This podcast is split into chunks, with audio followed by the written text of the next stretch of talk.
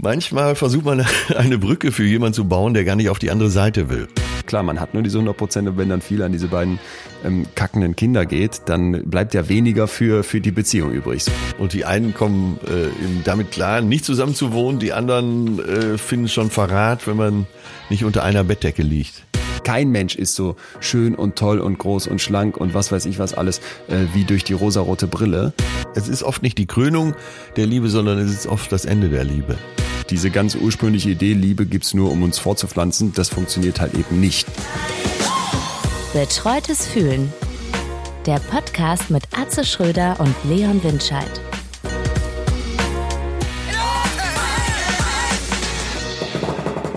Trommelwirbel, klingende Sektgläser und Fanfaren der liebe Atze Schröder. Herzlich willkommen in unserer Jubiläumsfolge. Ein Jahr betreutes Fühlen. Bonjour, mon Leon. ja, ein Jahr und es wird immer besser. Also ist das? Egal, was wir heute besprechen, äh, voranstellen muss ich einfach, dass ich mir ein Leben ohne dich gar nicht mehr vorstellen kann. Das muss ich so zurückgeben. Ich hätte ja auch niemals gedacht, dass wir jetzt hier durchziehen, dass wir den ganzen Sommer durchgemacht haben, dass das jetzt seit einem Jahr hier einfach jede Woche, ich glaube zweimal oder sowas haben wir unterbrochen, irgendwie um Weihnachten rum, was weise war, weil wir uns mal ein bisschen Ruhe gegönnt haben und nichts gemacht haben. Aber abgesehen davon ähm, würde mir wirklich was fehlen, wenn wir hier nicht wöchentlich zusammentreten. Ja, geht mir auch so. Ich habe ein sehr gutes Gefühl für dich. Und das, äh, ich weiß nicht, ob das schon Liebe ist. Wir sehen uns ja nicht. ne? Laut Andy Warhol äh, is a perfect äh, love between two lovers they never met. oh. Oh, oh, oh, aber äh, nein, äh, es wird Zeit, sich mal wieder zu sehen. Aber wenn ich bedenke, wie das alles angefangen hat hier mit uns, ja, und wie wir am Anfang doch ein bisschen gefremdelt haben, das ja. hast du vielleicht nicht so wahrgenommen, weil du schon sehr zielorientiert warst. Und ich ja einfach auch die Zeit hatte, mal zu gucken, wie ist denn so die Verbindung zwischen uns. Und was sich daraus entwickelt hat, das ist schon eine dolle Sache.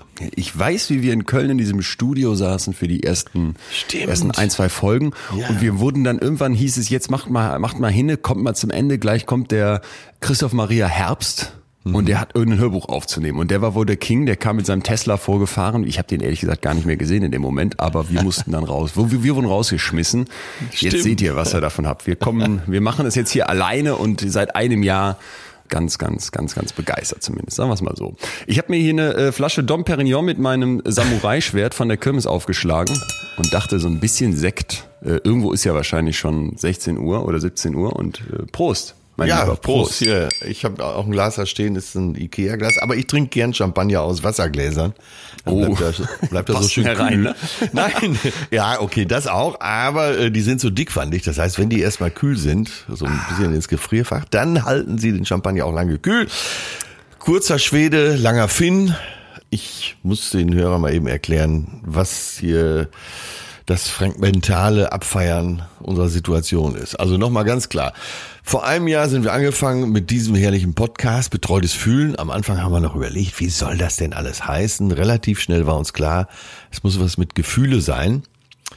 Dann habe ich davon erzählt, dass es in Heidelberg die Gaststätte äh, betreutes Trinken gibt. Und so haben wir es daraus zusammengesetzt, betreutes Fühlen. Der Titel gefällt mir besser denn je. Ja muss ich auch sagen. Ich war auch am Anfang unsicher, ist das nicht irgendwie, es klingt ja so ein bisschen äh, pathologisch schon fast betreut und so weiter. Aber nee, äh, betreutes Fühlen ist auch bei mir fester Bestandteil von irgendwie tatsächlich diesem wöchentlichen Rhythmus geworden. Aber wirklich auch dieser Austausch äh, führt zu einer massiven Reflexion. Man muss sich ja immer ein bisschen hinterfragen und überlegen bei den Themen, die wir hier so beackern, ähm, wie stehe ich dazu? Und äh, nochmal, ich kann nicht müde werden, das zu betonen, dieser Austausch mit den Leuten, also diese vielen, vielen Perspektiven, Perspektiven, die hier zusammenkommen, weil ihr uns eben alle da draußen schreibt und eigentlich ja seit Tag eins Teil dieser kleinen Reise ihr seid. Das freut mich riesig. Und manchmal schreiben ja dann auch Leute, dass sie jetzt gerade die Folgen nachsuchten, so heißt es dann so schön. Ja. Äh, die hören sich alles, die sind nämlich später dazugekommen durch irgendeine Empfehlung oder wie auch immer, Zufall, Fügung, Gottes Wille und hören dann alles nach und erzählen dann, dass sie jetzt auch Teil der Community sind. Und auch die begrüßen wir ganz herzlich, wer heute erst dabei ist. Ihr seid uns genauso, genauso willkommen wie Nee, nicht ganz genauso. Die seit dem ersten Tag dabei sind, die mag ich schon besonders gerne. Aber ihr seid ja. auch sehr willkommen. Ja, wir machen hier eine gemeinsame Reise. Nicht nur wir beide, sondern auch unsere Hörerschaft eben durch den Austausch. Und das gefällt mir so gut daran, dass man eben sich zusammen vielleicht im besten Falle weiterentwickelt, aber sich zusammen äh, insgesamt hinterfragt. Und man sieht ja auch an unserer ambivalenten Zweierkiste hier, dass Menschen, die offensichtlich erstmal so unterschiedlich sind, sich über Gespräche dann doch zusammenfinden können. Mhm. Wenn man offen ist für den anderen. Also ich habe äh, eigentlich die schönsten Momente dann, wenn ich den Eindruck habe, dass wir uns nicht einfach jetzt komplett einig sind, sondern wenn ich ja. durch dich eine neue Idee bekomme. Äh, erinnerst du dich an die, an die Folge Entscheiden, ist ja noch nicht so lange her. Da gab's das, wo wir darüber gesprochen haben, dass wir hier in unserer Welt der Freiheiten so besonders dann irgendwann paralysiert sind, wenn wir vor 150 Shampoos stehen oder nicht wissen, welches Studium wir machen oder ob wir jetzt eine Wohnung kaufen oder in welche Stadt wir ziehen. Ja. Und da hast du dann irgendwann quasi unterbrochen und gesagt, nee, jetzt versetzen wir uns mal nach Damaskus in eine zerbombte Stadt oder irgendwo nach Syrien und führen uns mal vor Augen, was das heißen würde, wenn man keine Entscheidung treffen könnte. Ey, und das fand ich das sind dann so die Momente, wo mir auffällt, ey, Moment mal, gut, dass wir mal drüber gesprochen haben, weil das hatte ich jetzt gar nicht so berücksichtigt. Mir ist das wohl bewusst, aber ich hatte es nicht in meiner Gefühlswelt gerade drin und merkte, wie, wie überheblich, wie, wie blöd, gut, dass du da gerade nochmal reinschwenkst. Und äh, so gab es hier immer wieder diese Momente, wo ich den Eindruck hatte, ey, mal eben von dir kurz die Erdung zu bekommen, den Abgleich zu bekommen, einen neuen Impuls zu bekommen. Das ja. braucht man. Das hilft echt. Äh, ja, sehe ich ganz genauso. Aber du bringst mich jetzt gerade auf was und da möchte ich dich mal fragen. Ich habe den Spruch, äh, oder wir haben zusammen den Spruch rausgearbeitet, war glaube ich sogar auch eine Zuschrift, aber wir sind beide äh, auch auf diesen Zug aufgesprungen, beziehungsweise hatten wir sie uns vorher schon notiert. Äh, Zitat habe ich auch gepostet äh, bei Instagram letztens. Für jede Situation, die wir nicht ändern, entscheiden wir uns. Ja. So, und das, da haben wir beide gesagt, jo, ist so. Da schrieb einer, äh, ja, das hört sich ja ziemlich einfach an. Trump passt mir nicht, die AfD passt mir nicht, aber ich kann es nicht ändern. Was würdest du antworten?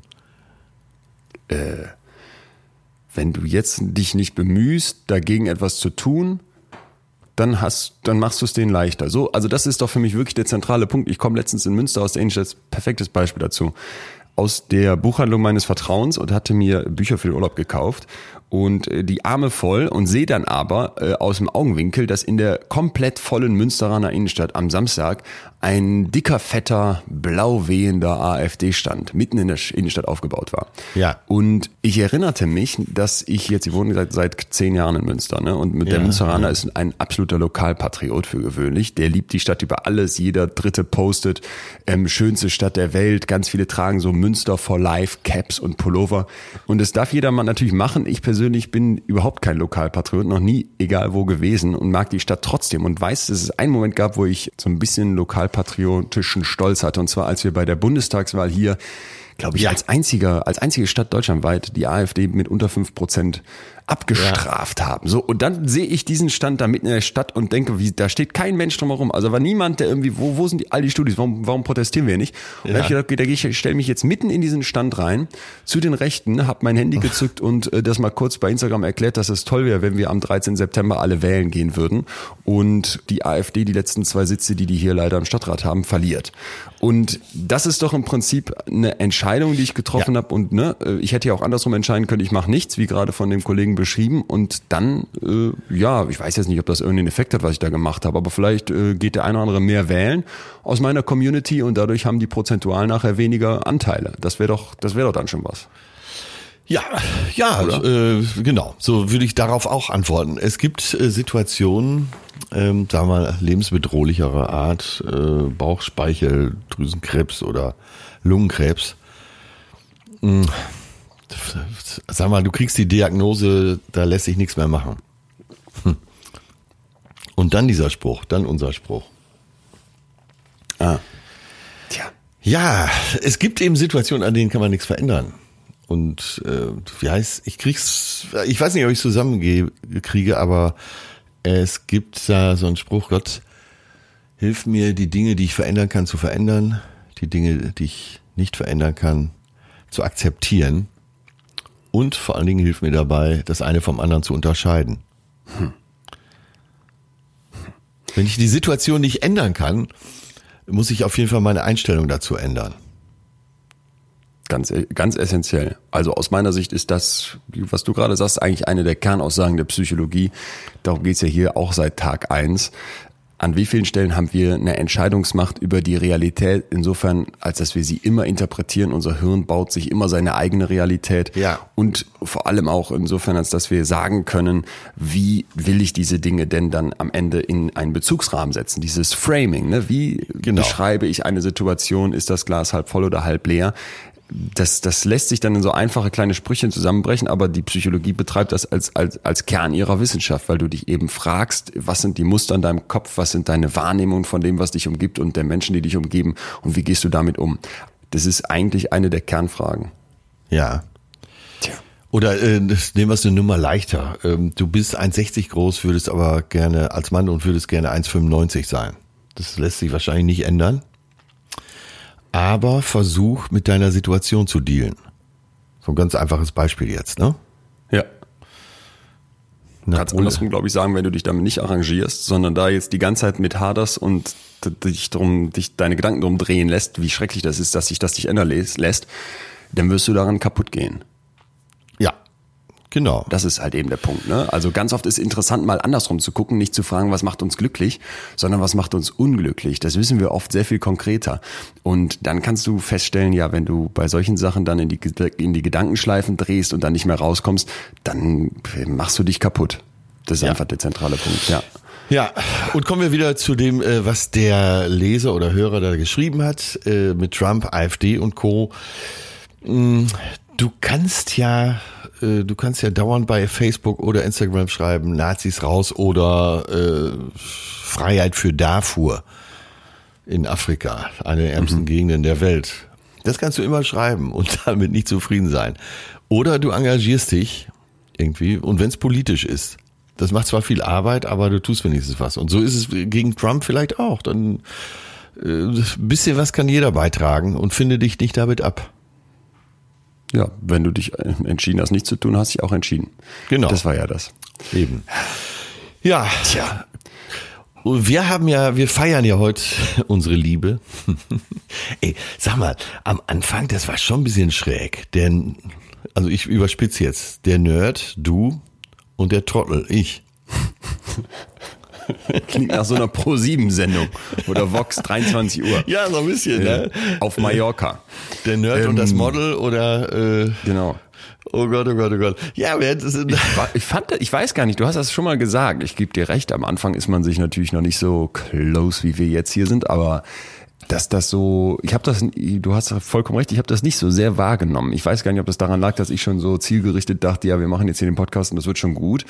Ich weiß, als wir da in Köln zusammensaßen bei diesem Frühstück und uns, und uns wirklich, das, das war, glaube ich, das erste Mal, dass wir uns getroffen haben, da ich, also ich fand das, fand das eigentlich direkt sehr nett und ich war ja am Anfang skeptisch, du hast ja recht, mit diesem, mit dieser, mit dieser Bühnenfigur Atze und allem, was man so von Ja. der Draufsicht von außen halt kannte, dachte ich, naja, wie soll das werden? Mir wurde schon gesagt, dass du sehr schlau bist und äh, sehr viel Tiefe damit bringen würdest, aber ich hatte überhaupt keine Vorstellung, wie das dann auch so jetzt, wie, wie du dann jemanden wie mich äh, akzeptieren würdest oder eben auch nicht. Deswegen klar, so in den ersten Momenten, aber ich fand das eigentlich Ja, aber das- schnell locker. Ja, aber da sprichst du äh, einen Punkt an, der, der mich sehr verunsichert, den wir ja auch schon mal behandelt haben.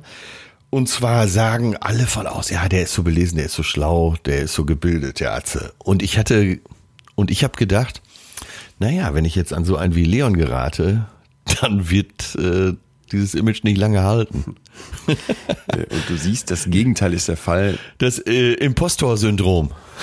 Das Imposter-Syndrom oder? Ähm, der Kontrasteffekt. Und der hat dir vielleicht schon öfter mal auch geholfen, ohne dass du darüber nachgedacht hast, wenn du diese Bühnenfigur als etwas, ähm, sag ich mal, grober Klotz darstellst und vielleicht etwas mehr so Haut drauf Mentalität vielleicht nicht ganz so belesen wie der echte Atze hinter dem Atze, dann wirkst du natürlich in diesem Kontrast nochmal doppelt stark. Und das äh, ist ja ein Riesenvorteil. Aber ich finde jetzt ehrlich gesagt nicht, dass Nee, ich habe auch wirklich keinen, ehrlich gesagt keinen Bock mehr darauf, diesen Schuh mir Ja. mal anzuziehen, nach dem Motto, du bist so belesen und so schlau Nein, und du hast nein, ja genau, promoviert. genau. Ach, das ist doch Schwachsinn. Also ganz ehrlich, ähm, Ja, wenn, ich- wenn ich mich umgucke und mit, mit manchen Leuten dann so ins Gespräch komme, hast du das Gefühl, ähm, ich kenne ich kenn Maurer, die sind so unfassbar schlau und reflektiert und die kennen viel mehr Bücher als ich und die haben Sachen gelesen, da kann ich gar nicht mithalten.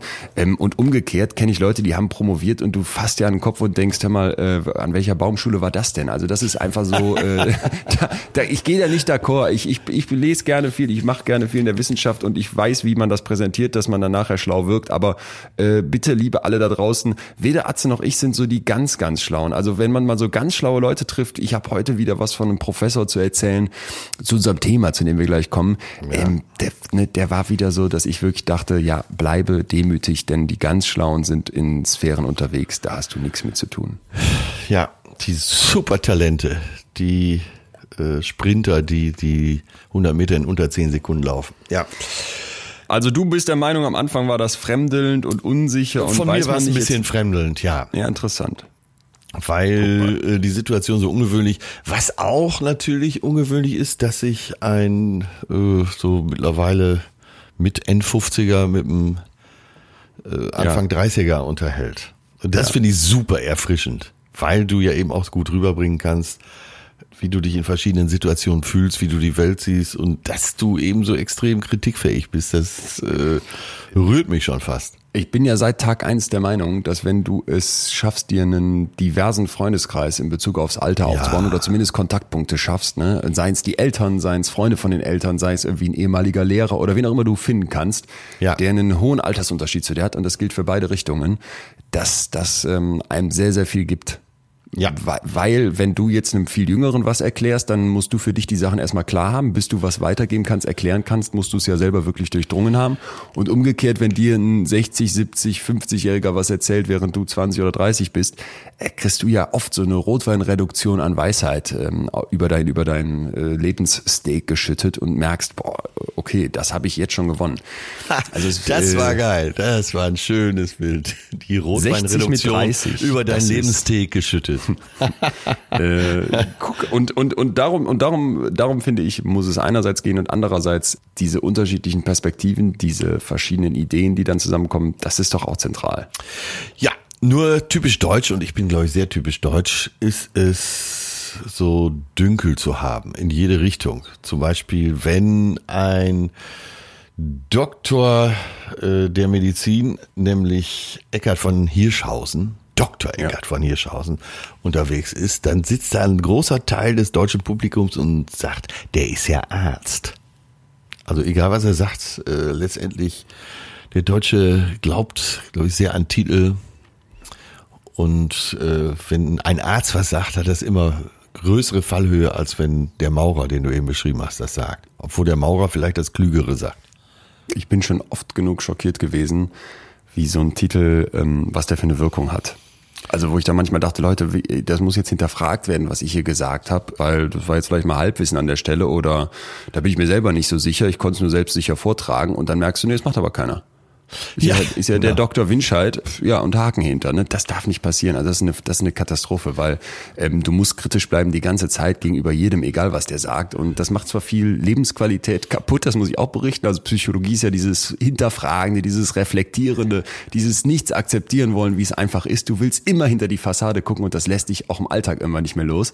Ähm, ja. Ich weiß nicht, wie es unseren Hörerinnen und Hörern geht, aber vielleicht ist ja bei dem einen oder anderen auch dieses Psychologie, wie soll ich sagen, diese Psychologie-Mentalität hier hier im Laufe des Jahres geweckt worden. Und vielleicht habt ihr das auch bei euch beobachtet, dass man nicht mehr einfach so was hinnimmt, sondern dass man immer das dahinter verstehen möchte. Und das ist, ähm, finde ja. ich, essentiell bei egal welchem Titel, egal welcher Person, egal welcher Job, egal wie alt. Aber, Aber das, das fasziniert mich eben so an dir. Ähm, und deswegen passen wir so gut zusammen. Ich, äh, du siehst die Dinge gerne, wie sie sind. Du hast da diesen Realismus und ich sehe die Dinge gern, wie ich sie gerne hätte. Ah. Und äh, ja. da, da ist, ist klar, wer glücklicher ist, ne? Wie war das noch, der, Pessi der Unterschied zwischen Pessimist? Nee, der Pessimist hat vielleicht äh, am Ende des Lebens recht, aber der Optimist hatte das bessere Leben. Genau. genau ja, ich sehe genau, das Leben genau. schon durch die rosarote Brille und deswegen bringen mich unsere Stunden ja auch immer weiter. Ich falle ja auch auf jeden Scheiß rein. Ich falle auch auf jeden Menschen rein und äh, also mich zu bescheißen macht überhaupt keinen Spaß, weil es so einfach ist. und wie oft du mal so richtig beschissen so irgendwie ja. bei bei, ja. bei so einer ja Total. Sag mal, sag auf, mal Thema. Also auf jede, also einmal äh, gab's, davon gibt's mehrere Beispiele, aber äh, es gab ein großes Beispiel, wo jemand mir seine Freundschaft vorgegaukelt hat, und, um in die Medienbranche reinzukommen. Ich war schon etabliert und nach zwei drei Jahren, als das alles so äh, geklappt hatte und er schon wirklich auch die ganze, mein, quasi mein Network übernommen hatte, hat er sich auch nicht mehr gemeldet von heute auf morgen. Nee. Und war auch für mich nicht mehr zu erreichen. du ruckelst verzweifelt am Gartentor und er macht nicht mehr. Oh, das ist krass.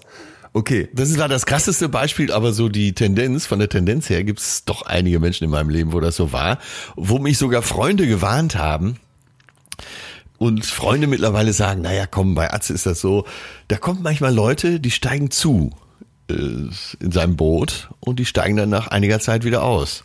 Und meine Freunde haben das fast mittlerweile akzeptiert. Also ist das immer mal so ein, äh, irgendjemand auftaucht, der einen Teil der Reise mitmacht und ich dann irgendwann schwerst enttäuscht bin. Andererseits äh, möchte ich lieber so bleiben und ab und zu enttäuscht werden, als ständig jedem zu misstrauen. Tja. Ja, ich fürchte, ich bin da eher die zweite, nicht jedem misstrauen, aber ich bin wirklich skeptisch immer wieder. Ich glaube total an das Gute und je mehr ich diese, diese Gespräche mit den wirklich zum Teil schwer psychisch kranken, gestörten Menschen gemacht habe, umso mehr, äh, komischerweise. Aber ich bin trotzdem ein, ein suchender Skeptiker. Bei allem. Ja. Tja. Naja. Wir haben ja noch, wir haben ja noch Jahre vor uns, oder? Ja, Vielleicht wird das irgendwann. Ergänzt sich das ja hier so. Ja. Wenn du mal 70 bist und ich 50 und wir sitzen hier noch, ne? dann bin ich vielleicht dann einen Schritt weiter. Naja. Egal. Ich werde glücklich sterben, weil ich dich treffen durfte. Wir machen jedenfalls weiter, das dürfen wir euch da draußen alle auch versprechen. Heute kleines Jubiläum heißt auch noch lange nicht Ende der Reise und wir haben uns für unseren heutigen Abschnitt auf dieser Reise ein Thema rausgesucht, rausgepickt, das ähm, das hat Sprengkraft das treibt, glaube ich, jeden irgendwann um. Und taucht immer mal wieder auf. Es taucht immer wieder mal auf und es bestimmt an vielen Stellen unser Leben und es gibt auch überraschend einfache Antworten, möchte ich fast sagen. Wir wollen heute der großen Frage nachgehen, gibt es die ewige Liebe? Gibt es die ewige Liebe. Du hast ja gerade eben schon die rosa-rote Brille angesprochen und unsere Liebe, die hier über die Zeit entstanden ist. Aber ich würde sagen, wir konzentrieren uns auf die romantische Liebe zwischen zwei Männern, die sich wirklich romantisch lieben oder Mann und Frau, die sich lieben oder wer auch immer sich jeweils liebt. Oder Frau und Frau. Äh, Frau und Frau. Ja. So, also es Alle geht denkbaren. Um Liebe mit Küssen und Sex. Ne? Äh, kann man das ewig oder zumindest sehr, sehr lange aufrechterhalten? Und wenn ja, wie? Was würdest du sagen? Ich würde erstmal eine Frage in den Raum stellen. Bitte. Oder soll ich mich schon festlegen hier? Nee, nee, frag. frag äh, was frag, ist Liebe? Tja, was ist Liebe? Äh, das ist ein Phänomen. sehr, sehr große, wie ein Phänomen. Ja, es gibt doch von Peter Lauser, gab es doch vor 30 Jahren, habe ich mal so ein Buch gelesen, das hieß Die Liebe, Erklärung eines Phänomens. Der war auch äh, Psychologe und Paartherapeut. Äh, ja, Phänomen. Da würde ich mich jetzt schon mal drauf einlassen. Äh, ist, ist Liebe eine spezielle Verbindung im Kopf, äh, dass Chemikalien so oder so ah. fließen? Äh, ist das äh, eine bestimmte Synapsenstraße, die entsteht? Äh, wo ist, wo sitzt die Liebe? Ist das wie die Seele? Äh, was ist Liebe? Keine Ahnung. Was ist Liebe? Also ich glaube, wir müssen ja ein paar Sachen unterscheiden, nämlich einmal, dass du quasi etwas, etwas fühlst, etwas, ähm, etwas nach außen darstellst und in der Gesellschaft dann auch als Liebe, also als Liebe verstehst. Und dann haben wir aber natürlich auch bestimmte Sachen, die, wie du gerade sagst, so auf Synapsenebene ablaufen. Vielleicht mal diese Wolke 7 erklärt am Anfang, wenn wir frisch verliebt sind. Ähm, wenn man ja. Menschen, die gerade sagen, ich bin total romantisch verliebt, wir haben uns kennengelernt, schön auf Mallorca und ähm, im Sonnenuntergang und jetzt sind wir zurück nach Deutschland geflogen und wohnen prompt nicht weit auseinander ne? und sind jetzt total verliebt ineinander. Und wenn du die jetzt in den Hirnscanner schiebst, dann ja. fällt sofort eine kleine Region über dem Hirnstamm auf. Und zwar liegt hier im ventral-tegmentalen Areal, VTA abgekürzt, das äh, Betriebsgelände einer regelrechten Dopaminfabrik. Ja, also wir können im Hirn Dopamin produzieren, das dann im Hirn wirkt. Und sobald uns jetzt Amos Pfeil trifft, beginnt in dieser Fabrik die Produktion im Doppelschichtbetrieb und wir werden ja. regelrecht mit Dopamin geflutet. So und da entsteht dann diese unbändige Lust draus, dieses verzweifelte Verlangen, die tiefe Sehnsucht und diese jauchzende Euphorie. Wenn wir quasi, kann sich so vorstellen, wenn wir Flugzeuge wären, dann wäre dieses Dopamin aus dem VTA das Kerosin, das uns nach oben bringt auf die Wolke 7. Ja, Übrigens oder äh, interessant, äh, wusstest du, dass Wolke 7 von Aristoteles kommt, der die Erdatmosphäre in Zonen unterteilt Ach, hat? Und nee, die siebte war die letzte und höchste.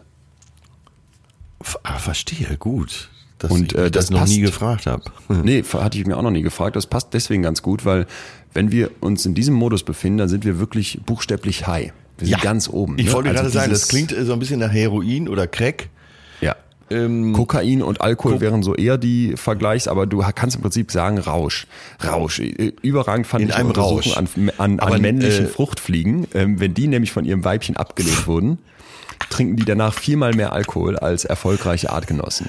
Wo du so denkst, okay, krass. Also es ist im Prinzip dasselbe Belohnungssystem, ne? Und bei den einen ist es halt durch die Liebe befriedigt, durch den anderen dann beim, beim, Ja. durch den Alkohol.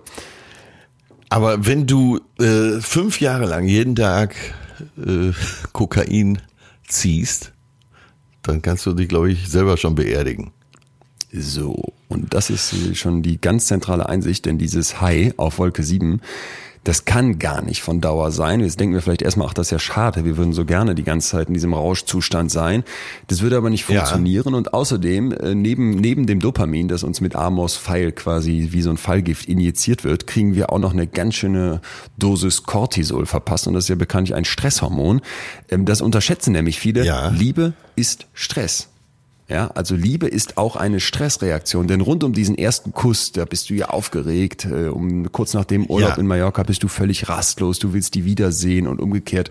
Und wir haben im Prinzip eine, ja auch eine Angstreaktion, weil wir dieses gerade gewonnene Glück noch gar nicht wirklich fassen können und es um keinen Preis verlieren wollen. Ne? Also dieser Moment, der Genau. Angst ist, ein, ist mit dem Spiel. eine wirkliche wirkliche Herausforderung. Angst ist mit dem Spiel und deswegen stellt unser Körper uns mit Cortisol im Prinzip ungeahnte Ressourcen zur Verfügung.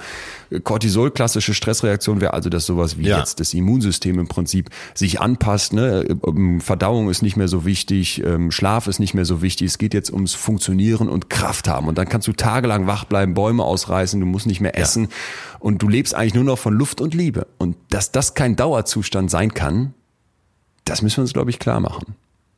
Du kannst nicht ewig high sein. Und deswegen dürfen wir Liebe nicht verwechseln mit dem Anfang von Liebe oder es zumindest nicht darauf reduzieren. Äh, darf ich mal nur, damit wir mal kurz wieder runterkommen, die Definition im Lexikon vorlesen? Bitte. Liebe.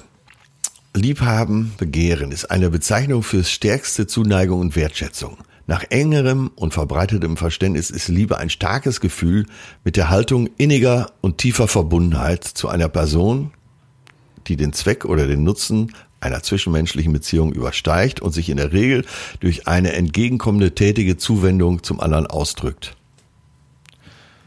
Das klingt doch schon etwas äh, nüchterner. Es klingt nüchterner, aber fand ich jetzt nicht falsch. Also nicht nach Rausch. Es klingt nicht nach Rausch. Ja, ja, das wäre jetzt der Punkt. Ne? Wir reden ja heute, wollen ja heute über ewige Liebe reden. Und ich glaube, dass diese Wolke 7 eben nicht ewig da bleibt. Das hat jeder, der schon mal frisch verliebt war, hat da, muss das erlebt haben. Das lässt irgendwann nach. Du kannst das als Körper, als Organismus gar nicht aufrechterhalten. Diesen Ja, stell dir Zustand. mal vor, wir hätten das heutige Thema äh, nicht äh, ewige Liebe, sondern ewiger Rausch genannt. Dann wäre jedem sofort klar gewesen, das kann Stimmt. nicht sein. Das kann nicht Stimmt. gut gehen. Funktioniert nicht. Also, was äh, aus diesem anfänglichen Rausch muss was Ja. entstehen. Ich habe mal bei uns in der Insta-Community gefragt und da haben ungefähr 1500 Leute mitgemacht. Ja. Und 73 Prozent sagen auf die Frage, glaubst du an die ewige Liebe? Ja, klar. Und nur 27 Prozent sagen nein. So, und das scheint ja dann doch bei vielen die vorherrschende Meinung zu sein, es gibt die ewige Liebe. Was würdest Ja, du denn äh, sagen? Jetzt äh, musst du mir antworten. Glaubst du da dran? Äh, warte, mache ich sofort, aber man könnte ja auch das Wort Glaube äh, durch Hoffnung oder Hoffen ersetzen. Hoffst du auf die ewige Liebe? Äh, ja, ich hoffe auf Schön, die ja. ewige Liebe. Äh, tja, glaube ich daran? Ja. Tja. ja. Man kann ja sogar jemanden äh, in gewissen Grenzen weiterlieben. Wenn er tot ist.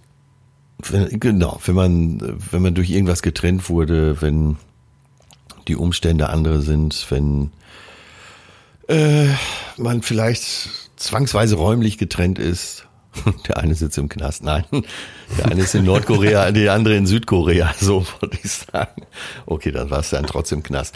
Äh, ich hoffe auf die ewige Liebe und in, doch, es ist so ein Glaube in mir. Es ist ein Glaube in dir. Wie Interessant. sieht's bei dir aus? Ja, ich habe ja dann immer noch diese Studien dazu, die ich dann kenne oder die Wissenschaftler, mit denen ich sprechen durfte. Und ich glaube und hoffe auf die ewige Liebe und würde sogar sagen, aus wissenschaftlicher Sicht spricht sehr, sehr viel dafür. Die Wissenschaft vermeidet ja immer diese absoluten Aussagen, jetzt einfach Ja. zu sagen, ja, es gibt die ewige Liebe.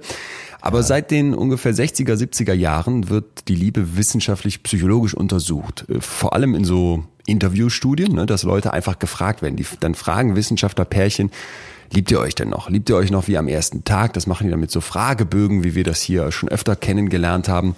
Und dabei finden sich immer wieder Paare und auch nicht wenige, die selbst nach Jahrzehnten Beziehung sagen, wir lieben uns wie am ersten Tag und das ist hier ganz fantastisch. Und jetzt Ja. finde ich, sollten Skeptiker wie ich und du bestimmt auch sofort anmerken, ja gut, aber vielleicht machen die sich was vor. Also wir, wir kennen doch alle Paare, die, die, die, wo wir von außen sagen würden, die, die, die lügen sich in die eigene Tasche. Ja, so kann man auch zusammen alt werden. Was mir unheimlich auffiel, erstmal bei den ganzen Zuschriften, aber auch dann, als ich etwas recherchiert habe, am Anfang wird über, über Liebe gesprochen und äh, bei den Zuschriften war es dann irgendwann so, gerade bei den Paaren, die lange zusammen waren, es wird hauptsächlich über Beziehungen gesprochen. Es, äh, man kommt weg vom äh, Liebe in den Mittelpunkt stellen zur guten Beziehung. Das ist mir doch sehr, sehr aufgefallen. Also man versucht, diese Liebe eben in eine Umgangsform Ah, zu ja. bringen. Ach so, dass dann, dass du, dass du akzeptierst, die Wolke 7 ist weg. Ja. Die Romantik Genau. lässt vielleicht ein bisschen nach. Sex, ja, reicht ein Zwölferpack fürs ganze Jahr an Kondomen. Und dann äh, lässt das nach. Und ich konzentriere mich eher auf, wir haben ein Haus zusammengebaut und führen jetzt eine tiefe Beziehung, wie man auch eine Freundesbeziehung Ewigkeiten führen könnte. Äh, genau. So, Eine okay. Sch- Ich will ja auch gar nicht dagegen reden, aber Ja. ähm, gerade bei langjährigen, guten, erfüllten Partnerschaften kommt mir das vor wie eine sehr, sehr gute Freundschaft. Ich habe mir aufgeschrieben, Liebe gleich Beziehung, Fragezeichen. Okay. So als Resümee der ganzen Zuschriften. Würde ich eine Gegenfrage stellen, könnte ich ewige Liebe aufrechterhalten ohne Beziehung? Also was soll das sein? Ich würde schon sagen, ja, du musst ja eine Liebesbeziehung haben. Vielleicht kann man sagen, es gibt noch Liebe neben der Beziehung oder es gibt Liebe, die ohne die klassische Beziehung auskommt, wie wir uns sie vorstellen. Aber Liebe ohne Beziehung, ich würde es gleichsetzen, ja. Wie sollte es sonst funktionieren? Was unterscheidet die Liebe von der Freundschaft? das, was ich zentral finde, ist, man könnte jetzt ja auch fragen, machen wir es vielleicht noch eine Nummer krasser, was unterscheidet die Liebe zum Kind von der Liebe zu einem Partner? Ja. So. Wir haben in dieser Liebe zu dem Kind im Prinzip die Fürsorglichkeit, wir, wir lieben diesen Menschen über alles, wir gucken den an und werden glücklich, der erfüllt uns mit Freude. Es gibt auch eine Zweiseitigkeit, ne, weil dieses Kind liebt uns im Idealfall als Eltern auch. Wo ist jetzt der Unterschied? Und ich finde dann, dass man sich klar machen muss, dass die Liebe nicht nur ein Gefühl ist, sondern auch ein Motivationszustand. Ja, also vor allen Dingen für das kleine Baby, weil es würde ja, wenn es seine Mutter nicht hätte, sterben. Ja, richtig. In dieser Beziehung ist es auch ein Motivationszustand, aber eben in der, in der partnerschaftlichen Liebe, in der romantischen Liebe, Ja. ist es auch ein Motivationszustand. Es ist nicht nur ein Gefühl oder es ist nicht nur eine Zusammensetzung aus Gefühlen wie Angst, Lust, Euphorie ne? und, Ja, und so weiter, ja. sondern es ist eben auch ein Motivationszustand, weil diese Liebe wurde ja nicht einfach nur irgendwie in, den, in die Natur gebracht, um zu sagen, hier ist sie jetzt und guckt, was ihr daraus macht, liebe Menschen, sondern bei unseren Gefühls, bei den Teilen unserer Gefühlswelt müssen wir uns ja immer klar machen, die haben einen Zweck. Und Ja. wir haben ja schon oft über diese Selbsterweit, dieses Selbsterweiterungsmodell gesprochen. ne? Es gibt verschiedenste Ideen, warum es Liebe gibt. Eine Idee wäre zum Beispiel, dass die Natur unserer Fortpflanzung auf die Sprünge helfen wollte. Ja. Eine andere Idee wäre zum Beispiel, dass man in, im Verbund, im engen Verbund mehr erreicht oder stärker ist als alleine. Es geht immer um Erhaltung der Art, oder? Es geht, es geht im Endeffekt natürlich um die Erhaltung der Art. So, und ähm, ich habe dann mit einem Wissenschaftler darüber gesprochen, weil ich das so spannend fand, der gleich nochmal vorkommen wird, Arthur Aaron, was denn aber mit homosexueller Liebe ist. Denn Ja. man ist sich mittlerweile einig, ne, das kann man im Hirnscanner eigentlich wunderbar zeigen, es gibt jetzt keinen Unterschied, ob sich Mann und Mann lieben oder Mann und Frau, die, diese Liebe wirkt im Hirn oder zei- zeichnet sich im Hirn im Prinzip gleich ab. Also Ja. du kannst jetzt nicht sagen, homosexuelle Liebe ist irgendwas anderes. Und ich finde, das passt auch, passt auch, würde auch nicht passen zu dem, was man in der, ja, in der, in der Realität beobachtet, oder? Also man hat ja jetzt Ja. nicht das Gefühl, dass sich Homosexuelle anders lieben. Nee, nee, nee, aber da würde ich jetzt spontan als äh, blutiger Laie sagen, es geht halt äh, darum, sich zu verbinden, um besser Also wir gegen den Rest der Weltgefühl sozusagen. Zum Ein. Überleben, eine Überlebensgemeinschaft. Genau das, das meinte der nämlich auch, weil ich habe dann gefragt, dabei würde es ja jetzt, wenn, wenn die Natur Liebe erfunden hat, um uns zur Fortpflanzung zu bringen, dann wird es jetzt im homosexuellen Paar aus Sicht der Natur mit der Liebe nicht keinen Sinn machen auf den ersten Blick. Und dann ist es aber, dass, wie, genau wie du gerade beschreibst, wir uns klar machen müssen, dass dieses im Verbund zusammen sein und helfen wollen ganz wichtig ist. Und der nannte dann noch einen Effekt des sogenannten Anklings, also des Onkels sein, ne? quasi dein Bruder oder wer auch immer kann ja dann immer noch Kinder kriegen. Und Ja. dass du dann in diesem engeren Verbund, den du dann mit einem als zwei Männer eingegangen hast, versuchst da mit dran zu wirken an Ja. dem Neffen im Prinzip. Verstehst du, was ich meine? Und das fand ich, Ich ganz verstehe, cool, du sozusagen. meinst, ja. okay, äh, diese ganz ursprüngliche Idee, Liebe gibt's nur, um uns fortzupflanzen, das funktioniert halt eben nicht. Und das lässt sich auch sehr schön und recht einfach erklären, warum das äh, eben in einer homosexuellen Beziehung doch im Zweifel genau denselben Zweck erfüllen kann. Jetzt muss aber auch langsam unser Lieblingshormon kommen, ne? das Oxytocin. Oder?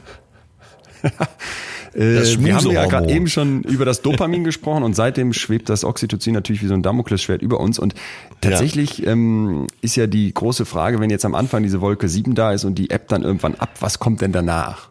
So, und jetzt äh, Oxytocin haben wir ja schon öfter vorgestellt, ist also ein ähm, Hormon, ein Neurohormon, ne, also im Prinzip etwas, was in unserem, in unserem Hirn wirken kann, das äh, schon beim Sex unser Hirn flutet und vor allem, wenn wir im Bereich vom Orgasmus uns beim Sex sogar bewegen oder vielleicht äh, wirklich irgendwann so eine tiefere Verbundenheit mit unserem Partner spüren wollen, dann brauchen wir das. Ja. So, wenn jetzt später dann aus dieser äh, aus dem Sexerlebnis auch noch ein Kind entsteht, dann ist das eben ganz ganz wichtig, weil das als Oxytocin weil weil das Oxytocin die Wehen einleitet oder die Milchproduktion stimuliert, ne, und das Stillen Ja. ermöglicht und eine besonders starke Bindung zwischen Mutter und Kind entstehen lässt. Wir könnten das also jetzt vereinfacht mal das Bindungshormon nennen. Das Bindungshormon. Vollständig verstanden. So. Und interessant ist, dass man das in Präriewühlmäusen Ja. besonders schön beobachten kann. Denn ich weiß nicht, ob dir das bekannt war, Präriewühlmäuse sind massiv monogam lebende Säugetiere, was sehr, sehr selten ist. 97 Prozent der Säugetiere leben nicht monogam. Die Präriewühlmaus schon. Pinguine und Ich weiß leider nicht, wer sonst so. Pinguine habe ich auch schon mal ja, gehört. Pinguine aber- auch, die sind Okay. äh, treu bis ans Lebensende. Ja, dann mal schnell die Frage, äh, gibt's denn, wird dieses Oxytocin, das Bindungshormon, denn auch nach 20 Jahren noch ausgeschüttet? Ja, das ist jetzt ja der Punkt. Du kannst dir an diesen Präriewühlmäusen im Prinzip angucken, wieso bleiben die in so einer Einehe? Wie lange die leben die zusammen? denn? Mal gefragt, so ganz dumm gefragt. okay. Nee, das ist unfair. Die leben, glaube ich, um die zwei Jahre. Aber es ist unfair, jetzt äh, die einfache Übertragung auf den Menschen zu machen. Denn die Tierleben sind halt eben zusammengestaucht in vielen Fällen. Grundsätzlich auch sage ich direkt, bevor ich noch mehr von den Prärie Präriewühlmäusen erzähle, man kann das nicht alles einfach auf den Menschen übertragen. Aber jetzt haben also Forscher beobachtet, Moment mal, diese Präriewühlmäuse bleiben zusammen, anders als ihre sehr, sehr engen Verwandten, die Bergwühlmäuse. Und man hat sich gefragt, warum leben die einen polygam und die anderen monogam? Und dann konnte Ja. man eben zeigen, dass diese Bergwühlmäuse deutlich weniger Oxytocin-Rezeptoren im Hirn haben. Ah, guck mal, unbewusst, aber mit sicherem Instinkt bin ich genau dahin gesteuert. Siehst du. Und jetzt wird's krass, weil Forscher ist es dann gelungen, diesen Präriewühlmäusen Ja. im Prinzip die Oxytocin-Rezeptoren kaputt zu machen, auszuschalten im Hirn und plötzlich machst du fangen die an fremd zu bumsen. Ja? Ist das nicht, ist, ist das nicht Hammer? Ja, ich stelle mir gerade so eine Wüste vor, wo man sich in der Zentrale von Tinder darüber wundert, warum von heute auf morgen die Zahlen da so hochschnellen. Weil es irgendwem gelungen ist, die Oxytocin-Rezeptoren im, Präriewühlmaushirn kaputt zu machen. So, wenn man jetzt einem weiblichen äh, Tier, einem weiblichen Präriewühlmäuschen Oxytocin ins Hirn spritzt, dann binden, bilden die danach im Prinzip eine noch engere Beziehung. Ne? Und äh, du kannst jetzt eine ganze Reihe von Untersuchungen dir überlegen, also fand ich auch ganz spannend, wenn man den Präriewühlmäusen Alkohol gibt, dann nimmt diese Treue wohl ab. Also dann kann das mit dem Fremdgehen auch nochmal auftreten, allerdings nur bei den Männern, nicht bei den Frauen. So, und jetzt wäre natürlich die folgende Schlussfolgerung sehr nahe. Wir müssten uns einfach nur alle ein bisschen Oxytocin spritzen und dann läuft das mit der ewigen Liebe. Das Da ist jetzt doch. wissenschaftlich nicht zulässig. Es gibt so. wohl in Apotheken Nasensprays mit Oxytocin. Aber bitte alle da draußen vorsichtig. So ganz so einfach ist das nicht. Wir können nicht Tiermodelle auf den Menschen übertragen. Es gab 2012 eine Untersuchung. Da konnten Wissenschaftler zeigen, dass verheiratete Männer unter Oxytocin-Einfluss einer attraktiven Wissenschaftlerin eher fernblieben als Singles in diesem Labor, die nur eine Salzlösung bekamen. Verstehst du, was ich meine? Ja. Wir reden allerdings von 10 bis 15 Zentimetern, um genau zu sein. Also so jetzt, ich weiß nicht, ob das ja, ist ja vielleicht, im Zweifel ist das ja die entscheidende Distanz, ja. Im Zweifel schon, aber ob das ausreicht, wäre jetzt die Frage. Grundsätzlich gilt aber, und das finde ich ist das Beruhigende daran, diese Wolke 7 irgendwann nachlässt, kann ich über dieses Oxytocin, was auch in uns wirkt und was auch in uns vorkommt, mir doch schon vorstellen, dass so eine Bindung zwischen zwei Menschen entstehen kann, die anfängt tiefer zu werden. Ja, aber das ist ja völlig unromantisch. Ne? Wieso also, das ja, wenn ich sage, her mit dem Oxytocin und alles ist gut. Ach so. Dann heißt es ja im Umkehrschluss, wir alle hängen dann wie so eine Marionette an unserem Lieblingshormon. Ach so, du hättest jetzt lieber sowas gehabt wie Die, es ist ein Mysterium und Ja. wenn zwei Seelen sich verbinden, also alles so eher so im esoterischen Bereich und äh, Seelenverwandte, die ganze Nummer. Und jetzt kommst du als äh, Wissenschaftler mit Oxytocin, ganz einfach, zack, Spritze ins Auge, 40 Milliliter Oxytocin und schon hat man die ewige Liebe. Ich muss kurz äh, einen Exkurs einschieben, der passt aber auch zur Liebe. Und zwar, ein Freund von mir bringt den Podcast Beats and Bones raus, ähm, läuft seit dem 23.08. Und das ist also quasi ein Podcast, der die Forscherinnen und Forscher vom ähm, Naturkundemuseum in Berlin vorstellt. Ja, das fand ich super interessant, weil man hat in so einem Museum natürlich schnell sowas Verstaubtes vor Augen, aber das ist ein Forschungsmuseum, wo wirklich über 200 Leute sich den ganz großen Fragen stellen und natürlich krasse Daten haben und so Natur verbinden mit dem, was uns alle umtreibt. Und ähm, diesen Podcast möchte ich euch ans Herz legen und gab es eine Stelle, die so schön nochmal kurz zur Liebe passt. Ich weiß nicht, ähm, vielleicht kannst du mir sagen, wie wir das genau hier einbinden, aber die, die, die mich lässt der Gedanke nicht mehr los. Pass auf, warum haben Silberrücken, also so ganz dicke, männliche, starke ähm, Gorillas, warum haben die so einen kleinen Penis im Vergleich zu den viel kleineren Schimpansen und Bonobos? Ja, wür- würde ich gerne mal wissen. Hypothese bitte von dir. Weißt du, dann stell da mal eine Äh, weil es schnell gehen muss. Also je größer das Tier, äh, desto kleiner der Penis. Ich weiß nicht. Ich bin doch so klein. Ah, äh, das, weil es schnell gehen muss. Pass auf, in dem Podcast wird beschrieben, ähm, Lukas macht den Beats and Bones, hört unbedingt mal rein. Der sagt, Gorillas leben in Harems. Also sie haben keine Spermienkonkurrenz. Ah, ja. Fand ich ein spannendes Wort. Anders als Schimpansen und Bonobos, die leben also in so größeren Verbänden, wo sich im Prinzip Ja. jeder mit jedem Part, ne, wäre jetzt vielleicht zum Thema Liebe das Ja. Gegenteil von Monogamie. Und deshalb haben die eine andere Penisform. Achtung, weil bei den letzteren, also bei den Schimpansen und Bonobos, dient der Penis mit seiner dickeren Eichel als Pfropf, um, jetzt wird's richtig krass, fremdes Sperma aus der Vagina zu ziehen. Also, gerade hat der eine drin gesteckt, jetzt kommst du mit deinem Pfropf, holst das wieder raus und schiebst deine eigene Portion rein. Und das brauchen Gorillas nicht und deswegen haben die so einen kleinen Penis. Ich weiß nicht, wie man das, wie man das auf Menschen übertragen kann, aber dieser Podcast Ja. Beats and Bones, den möchte ich euch allen ans Herz legen. Ähm, Wissenschaft wirklich sehr, sehr krass aufbereitet und immer so Sehr mit gut. Speziell das Beispiel Leben. passt ja auch zu unserer heutigen Folge. Schatz, ich hatte jetzt was mit einem anderen. Er hatte so einen Ja. Eichelpfropf und hat, ähm, es war einfach ein fantastisches Erlebnis. Du mit deinem Gorilla-Penis kannst nicht mithalten. Stimmt. Oder das, Pump es äh, raus. Ja, ähm, ja, interessant. Werde ich mir auf jeden Fall anhören. Ich habe letztens mit einem Freund darüber gesprochen, stell dir mal vor, du bist mit einer zusammen und eigentlich ist es das gar nicht so und du kriegst das über Jahre nicht mit, dass sie dir jeden Morgen so eine Oxytocin-Tablette ins Müsli mischt und denkst, boah, super und ach, ich will gar keine andere und toll und in Wirklichkeit trickst sie dich nur aus. Das wäre die Hölle. Äh, ja, oder gut. Oder gut. Ja, eigentlich auch, stimmt. Ne? Aber nee, ich Also- fände das schlimm.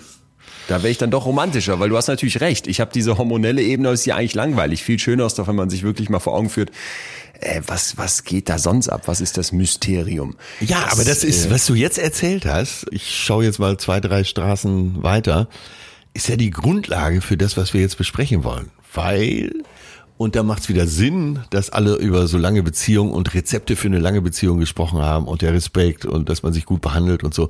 Da geht's ja vielleicht drum, immer mal wieder Oxytocin zu erzeugen.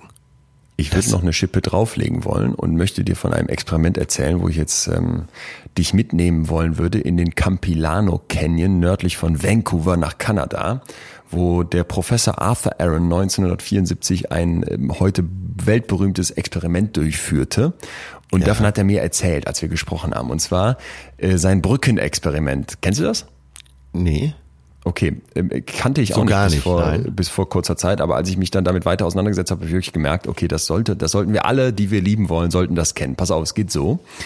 Es gibt in diesem Campilano Canyon, kannst du dir vorstellen, da fließt so ein Fluss durch Mhm. äh, Felsenschluchten, gibt es zwei Brücken auf dem Wanderweg, den man dort äh, beschreiten kann. Und zwar ist die eine kurz und ziemlich solide und die führt nur über so einen kleinen Bachlauf. Also da, da kannst Ja. du locker drüber gehen. Ne, die hat ein hohes Geländer, dicke Holzplanken und ist auch nicht so lang. Die andere, die hängt an zwei Stahlseilen, ist ziemlich unsicher, unangenehm schwankend und hat eigentlich nur ein sehr niedriges Geländer über eine Länge von 140 Metern über so einer Felsenschlucht. Ja. Also wir haben zwei sehr unterschiedliche Brücken. Jetzt stellen die Wissenschaftler eine junge, attraktive Dame zuerst mal auf der kurzen, sicheren Brücke auf und äh, jede, jeder Mann, der jetzt vorbeikommt, wird von dieser Dame angesprochen, sofern er äh, keine weibliche Begleitung dabei hat. Ja. Ja.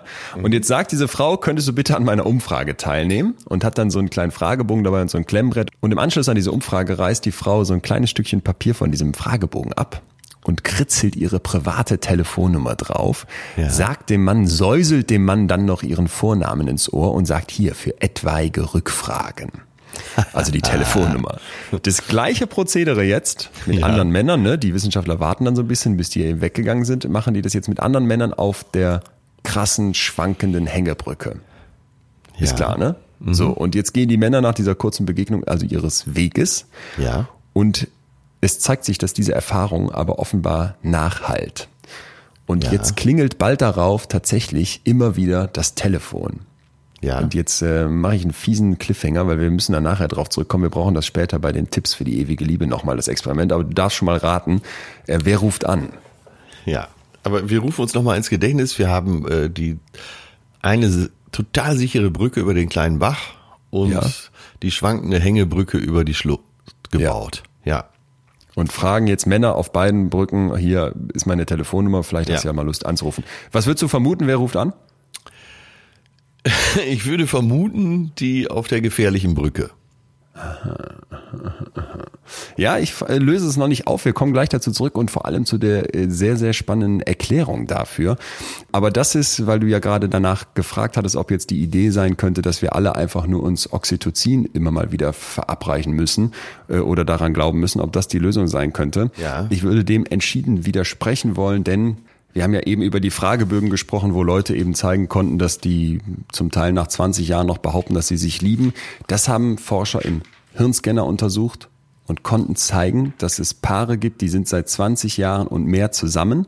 Und dann Ja. hält man denen ein Foto ihres Partners vor und was springt im Hirn an? Die kleine VTA-Fabrik, das ventral-tegmentale Areal und produziert wieder Dopamin. Und deswegen kannst du nicht einfach nur sagen, es gibt nur dieses Oxytocin und irgendwann ist man in so einer Kuschelbeziehung, sondern es gibt auch Leute, die schaffen das offenbar, sich Ja. noch nach 20 Jahren und mehr Beziehung und Ehe diesen Kick der Wolke 7 über das Dopamin nochmal zu holen. Das fand ich ziemlich heftig, als ich das gelesen Das habe. ist ja ein Beweis letztendlich, oder? ist im Grunde ein Beweis. Ja. Und jetzt frage ich nochmal, was unterscheidet die sehr gute Freundschaft von der Liebe? Ich würde sagen, dieser Kick, dieses, dieses ähm, dopamingetriebene maximale Lust aufeinander haben. Du würdest ja jetzt, Ja. wenn nicht alles schiefgelaufen ist, niemals auf die Idee kommen, Sex mit deinem Kind zu haben. Nee, aber da, äh, so, da hast du jetzt gerade was vorausgesetzt. Äh, nämlich den Sex, die Zärtlichkeit. Nennen wir es einfach Zärtlichkeit. Ja. Weil Sex eben auf so unterschiedlichen Ja. Beinen und Stelzen daherkommen kann. Ja, und das äh, bei allem, was ich gefunden habe, bei allen Zuschriften, bei allem, was ich im Netz gefunden habe, äh, bei den Büchern, die ich in der Vergangenheit gelesen habe, taucht eins immer wieder auf, dass ähm, für eine langjährige oder eine lange oder vielleicht sogar ewige Liebe die Zärtlichkeit entscheidend ist. Die macht vielleicht nur 20 Prozent der Beziehung aus, aber wenn diese 20 Prozent fehlen, dann ist es fast eine Zweckgemeinschaft. So, und das ist dann vielleicht auch wirklich ein ganz offensichtliches Unterscheidungsmerkmal zwischen der Liebe in einer Freundschaft oder ne, für ein Kind und eben der in einer romantischen Partnerschaft. Wollen wir uns denn mal äh, so ein paar Zuschriften Bitte. zuwenden? Welche ist dir denn, welche hat dich denn angesprungen? Weil du eben von Brücken gesprochen hast. Äh, ich hatte Ja. heute Morgen ein Zitat äh, gelesen. Ich weiß noch nicht, ob ich das irgendwo mal gebrauchen kann. Wahrscheinlich hier. Passt gar nicht, aber trotzdem muss ich es jetzt mal rauslassen. Es brennt in mir. Ne? Manchmal versucht man eine Brücke für jemanden zu bauen, der gar nicht auf die andere Seite will. Fand ich ein schönes Zitat. Ich weiß nicht, ist das nicht, ist das nicht so dieses, ich strecke dir die Hand aus und ich versuche, dass die Beziehung noch funktioniert, ich interpretiere jetzt mal. Ja. Und der eine will aber gar nicht mehr oder äh, ne, es ist irgendwie so ein Ungleichgewicht und dann tue ich alles und mache und derjenige will aber nicht zu mir rüberkommen. Sehr So schön ich das gedreht. jetzt romantisch interpretiert. Naja, aber ne, richtig. Also wenn du so interpretierst, dann kann man von vornherein schon mal sagen, für eine Liebe müssen beide lieben und beide wollen. Ja. Also das für, für eine lange funktionierende Liebe ist das, glaube ich, eine Grundbedingung. Wir haben das ja hier schon mal aufgemacht, dass diese Unterschiede in der Blickrichtung, ne, wer ist wie, wie hoch oben auf der Leiter, dass Ja. die nicht so groß sein sollten. Ich bin mit dir so hoch geflogen, doch der Himmel war besetzt. Andrea Berg in, äh, in diesem Betrügersong. Ja. Siehst du. Äh, Was, was war noch eine gute Zuschrift, die dir gefallen hat? Eine gute. Was hat dir gefallen? So ist ja eine Prä Also, äh, es ging viel um Beziehung. Und ich eröffne jetzt mal den Reigen, vielleicht können wir sogar mal mehrere hintereinander vorlesen, weil es doch sehr viel um äh, Beziehung und Beziehungsarbeit geht. Die erste, die mir aufgefallen ist, mein Mann ist mein bester Freund, mein Seelenverwandter und mein Liebhaber. Das klingt abgedroschen, aber das ist für mich die Grundlage. Der Schlüssel ist meiner Meinung nach die richtige Mischung aus Nähe und Distanz. Wir sind gerne zusammen, aber jeder braucht einen Freiraum. Nur wer geht, kann wiederkommen. Hm. Sollen wir so ein paar nacheinander vorlesen? Ja, ich will, will aber kurz was dazu sagen wollen. Ähm, nur wer geht, kann wiederkommen. Also dieses zwischendurch die beiden Kreise, die verliebt sind, sich auch mal immer wieder entfernen zu lassen voneinander. Das Ja. ist, glaube ich, essentiell, ne? Weil wenn wir alle dieses Kind mal uns vor Augen rufen, was ich, ich weiß, es gibt ein Video von meinem Bruder und mir im Kölner Zoo, ähm, da laufe ich immer erstmal weg und gucke mich um und laufe dann zu meinen Eltern zurück. Ja. Und das ist doch, das ist doch ganz klassischer Kindersport, dass du dich wegtraust und die Welt erkunden möchtest, aber du möchtest immer wieder zurück ins sichere Nest zu deinen Eltern. Und das ist etwas, wo wir uns, glaube ich, klar machen können, dass das das ganze Leben hält. Ja, das Dieses, ist- ja. ich muss Ja. noch mal raus, ne? ich gucke woanders hin und ich habe die Sicherheit zu Hause und ich habe die Sicherheit in der Beziehung, den Hafen, wo ich wieder hinkomme. Das ist essentiell. Ja, Sicherheit wäre ja dann so eine Vernunftsentscheidung. Aber ich glaube, es gilt für das ganze Leben. Lass alles los, schau, was bleibt. Ah, okay. Also ja, das ist natürlich eben auch eine Grundlage für die Liebe. Äh, Wenn du klammerst äh, und versuchst, irgendwas absolut festzuhalten, das ist keine Liebe. Das ist, glaube ich, besitzen wollen und äh, gegen eine Angst ankämpfen. Also das kann man, glaube ich, jetzt schon sagen, ohne dass wir da äh, nochmal ein weiteres Fass aufmachen müssen. Vielleicht demnächst mal. Aber äh, die absolute Freiwilligkeit von beiden Seiten, das Wollen von beiden Seiten, das ist elementar. wenn einer nicht mehr will, also dann noch über, ja gut, kann man jemanden überzeugen? Kann man jemanden nochmal dafür gewinnen, wenn einer sagt, es ist jetzt hier eher vorbei oder wie auch immer? Nee, meine Freundin Lena Steg, die für Neon und äh, jetzt eben Stern sehr viel über die Liebe geschrieben hat, die äh, brachte mal irgendwann den zitierfähigen Satz, wo keine Liebe mehr ist, gibt es nichts zu bereuen, gibt es auch nichts mehr zu holen. Ja, Würdest du dann sagen, dass man dann aufgeben kann, wenn man jetzt Ja. selber merkt, ich will noch, aber der andere will nicht? Also dass Ja. man nicht darum, äh, kann man nicht kämpfen? Nein, loslassen. Ich glaube, äh, Kampf hat in, der Begriff Kampf hat in Sachen Liebe nichts zu suchen. Okay. Ich, ich frage mich gerade, ob mir ein Beispiel einfällt, wo ich irgendwie eine Beziehung kenne, wo, der, wo das sich anbahnt, Das kann ja sein. passt. Ja. Das kann ja sein, dass äh, dadurch das wieder zusammenkam, aber ich glaube, loslassen ist noch besser. Weil für dich ist das Gefühl auch besser, wenn derjenige von sich aus wieder zu dir zurückkommt. Ach so, ach so. Und sei Ich es liebe so schwer. ah, ich verstehe, was du meinst. Ich gebe die Beziehung nicht auf, sondern ich sage, ich kriege das jetzt hin, den nicht krampfhaft irgendwie da überzeugen zu wollen, indem ich nett bin, WhatsApp-Nachrichten schreibe und irgendwie Blümchen vor die Tür stelle, sondern ich sage, okay, du willst scheinbar nicht mehr oder das funktioniert hier nicht mehr, dann, dann lösen wir die beiden Kreise auf, gehen mal auseinander, wie das Kind das wegläuft und dann gucken wir mal, ob es uns zurück zusammenzieht. Genau. Ah, okay. Und wenn nicht, dann äh, war es eben zu Ende. Ja.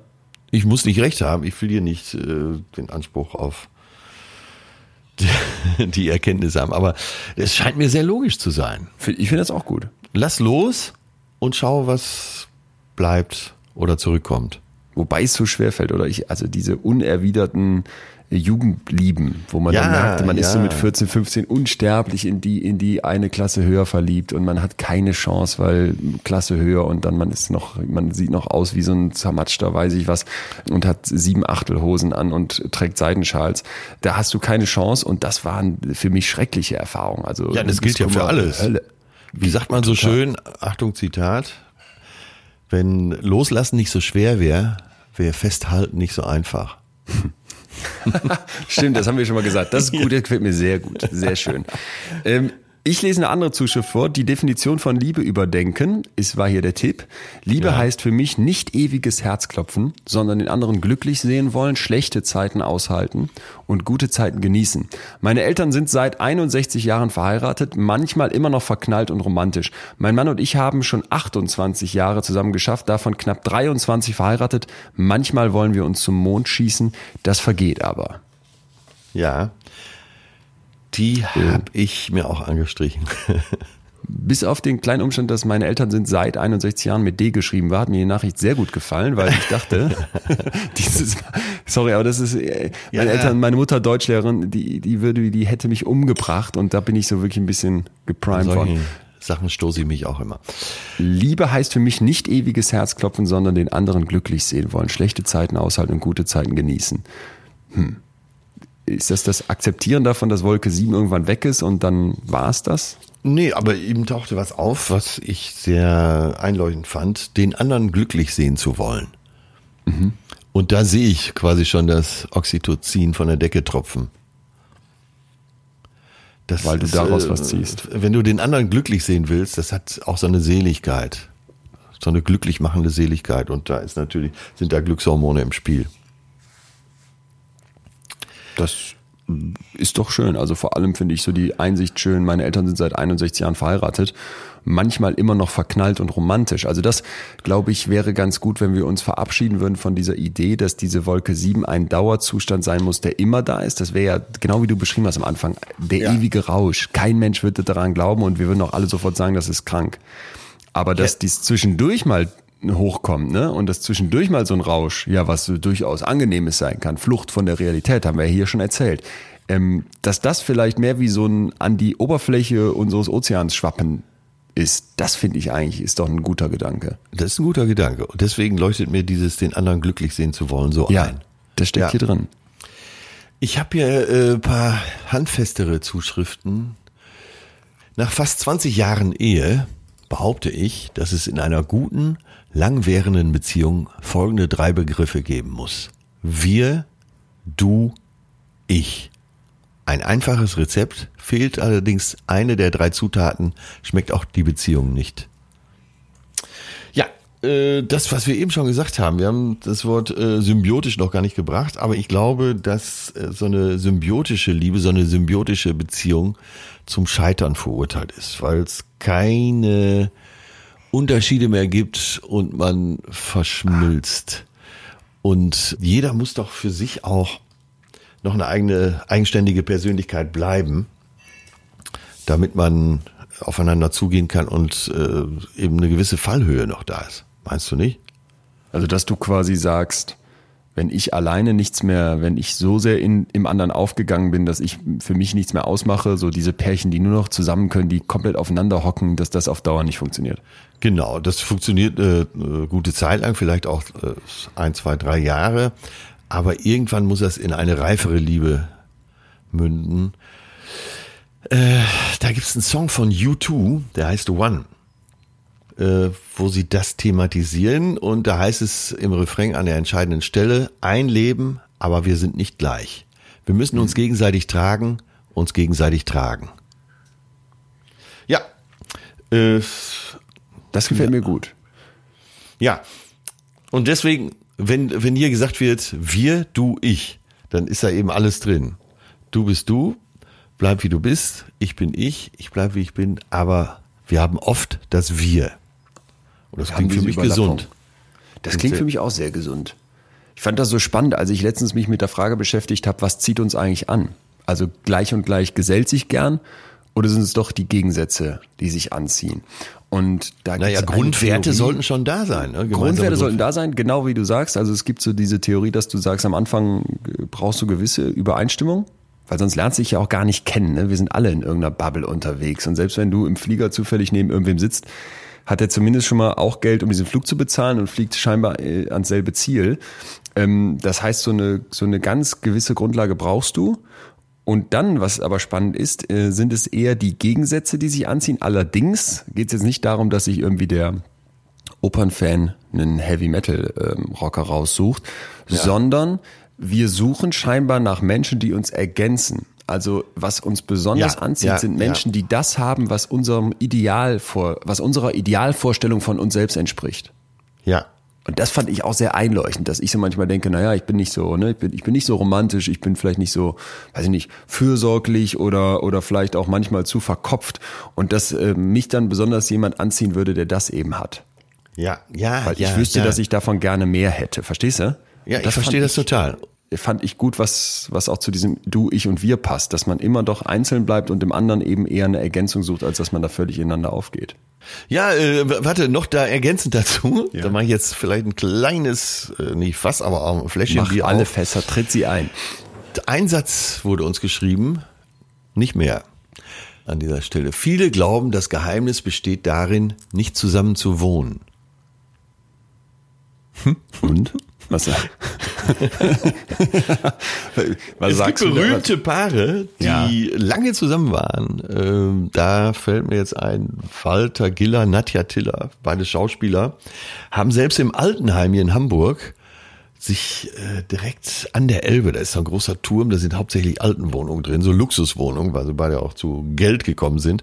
Aber selbst da haben die dann nicht zusammen gewohnt, sondern äh, sie wohnte im sag mal, 51. Stock, er im 50. und haben sich dann immer verabredet. Horst Buchholz, äh, so Schauspieler, der seine große Zeit 70er, 80er Jahre hatte, einer der bestaussehendsten Männer zu der Zeit im deutschsprachigen Raum, hat seine äh, französische Frau bis zum Schluss gesiezt und sie ihn. Nein.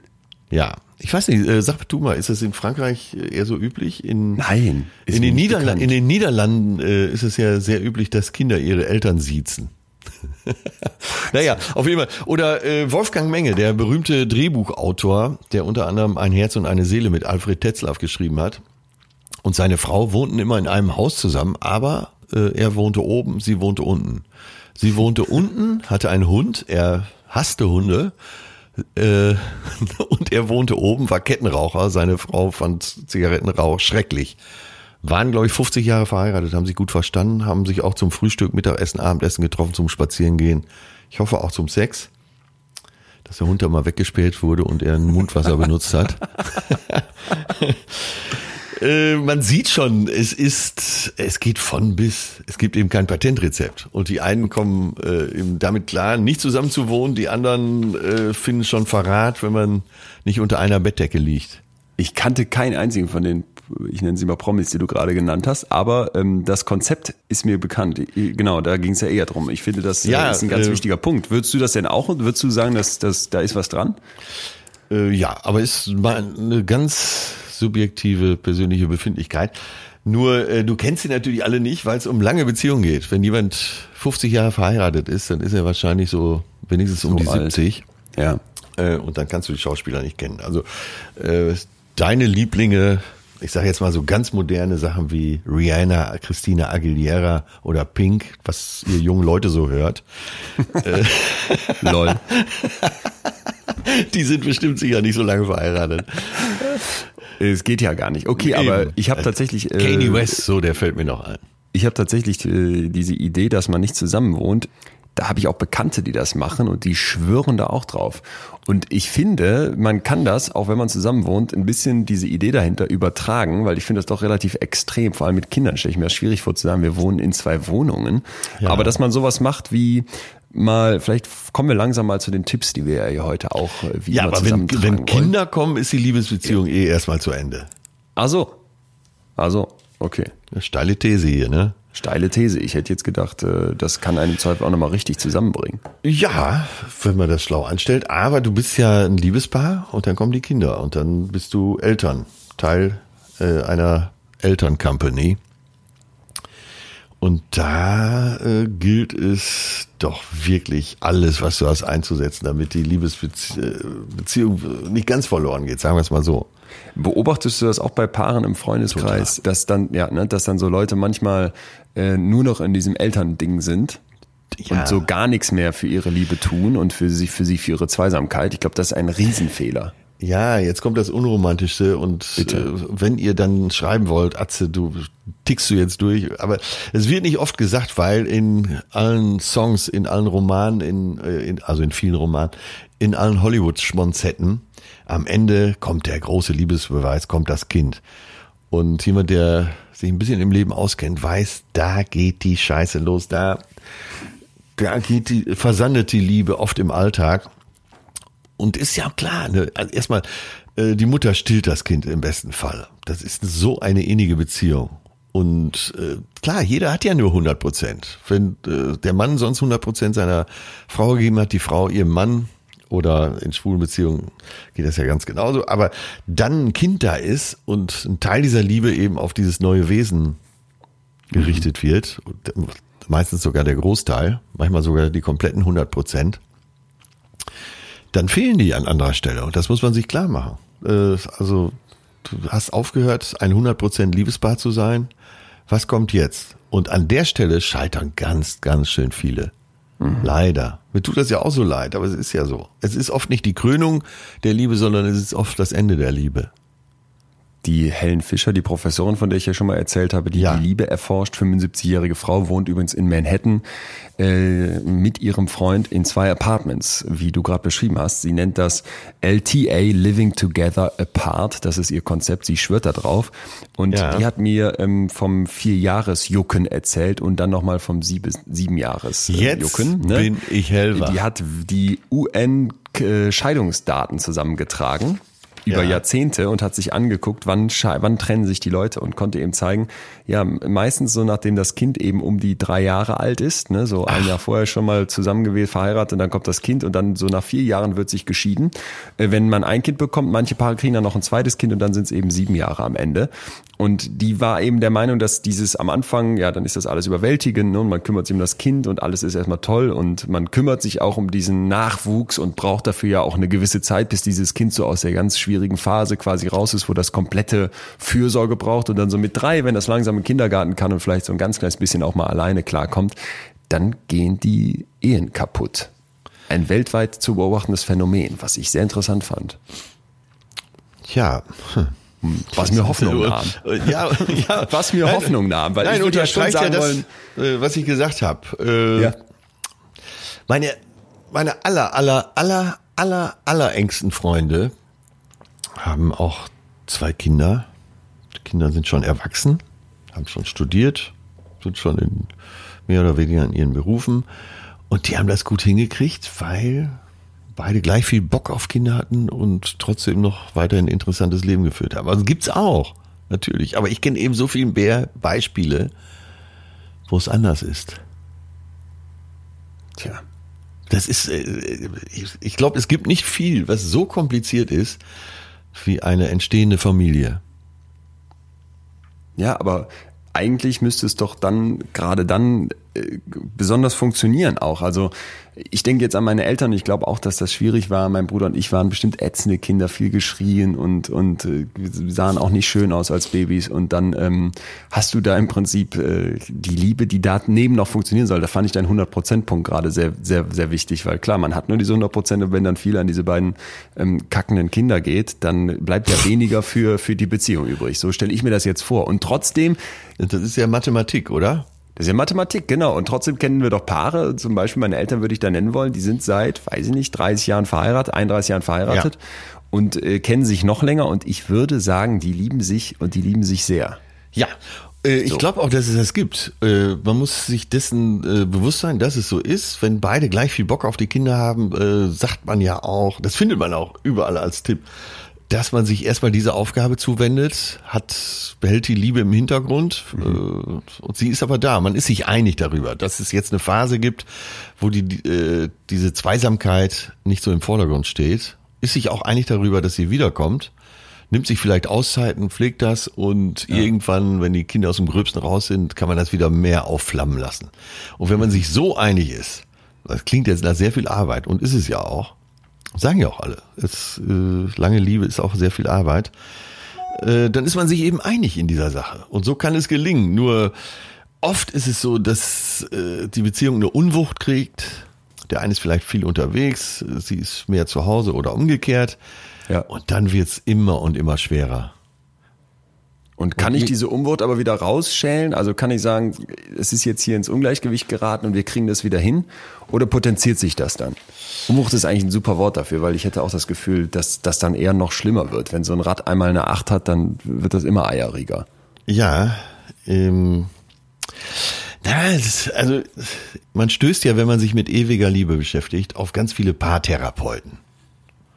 Unter anderem äh, sehr bekannt ist das Ehepaar äh, Zurhorst. Eva Zurhorst hat mal das Buch geschrieben, Liebe dich selbst, dann ist egal, wen du heiratest.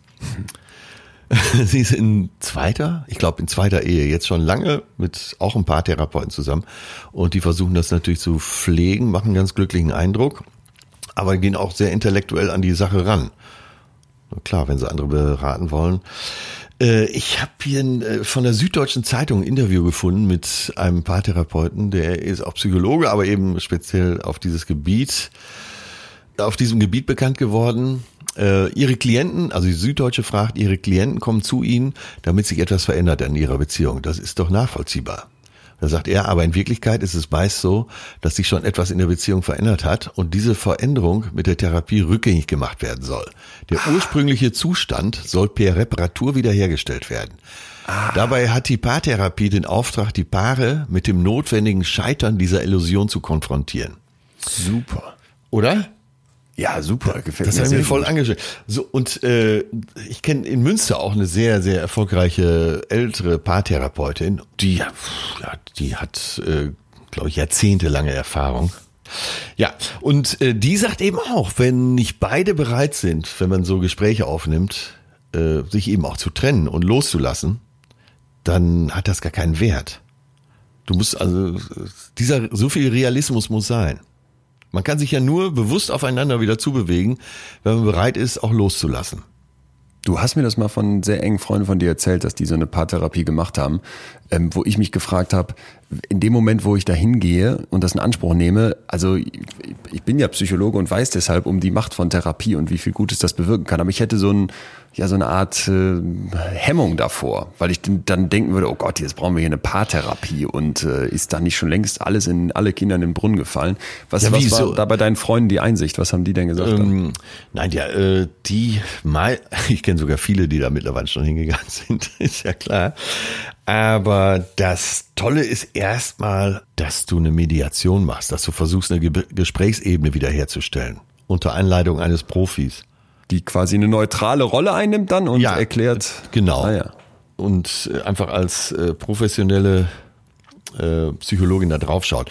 Und das, äh, das klingt doch schon ganz anders, oder? Und immer wenn das Wort Therapie im Spiel ist, das kennst du ja auch, ja. Äh, dann gehen bei vielen die Alarmglocken an. Aber es geht auch darum, äh, wenn dein Auto nicht funktioniert, der Motor springt nicht an, dann äh, ist es nicht schlimm, dass du es nicht selber reparierst, sondern den Profi da mal ranlässt. Ja, ist interessant. Gesprächs, Gespräche, angeleitete Gespräche zu führen, um das Wort Therapie jetzt mal wegzulassen, kann immer nur gut sein.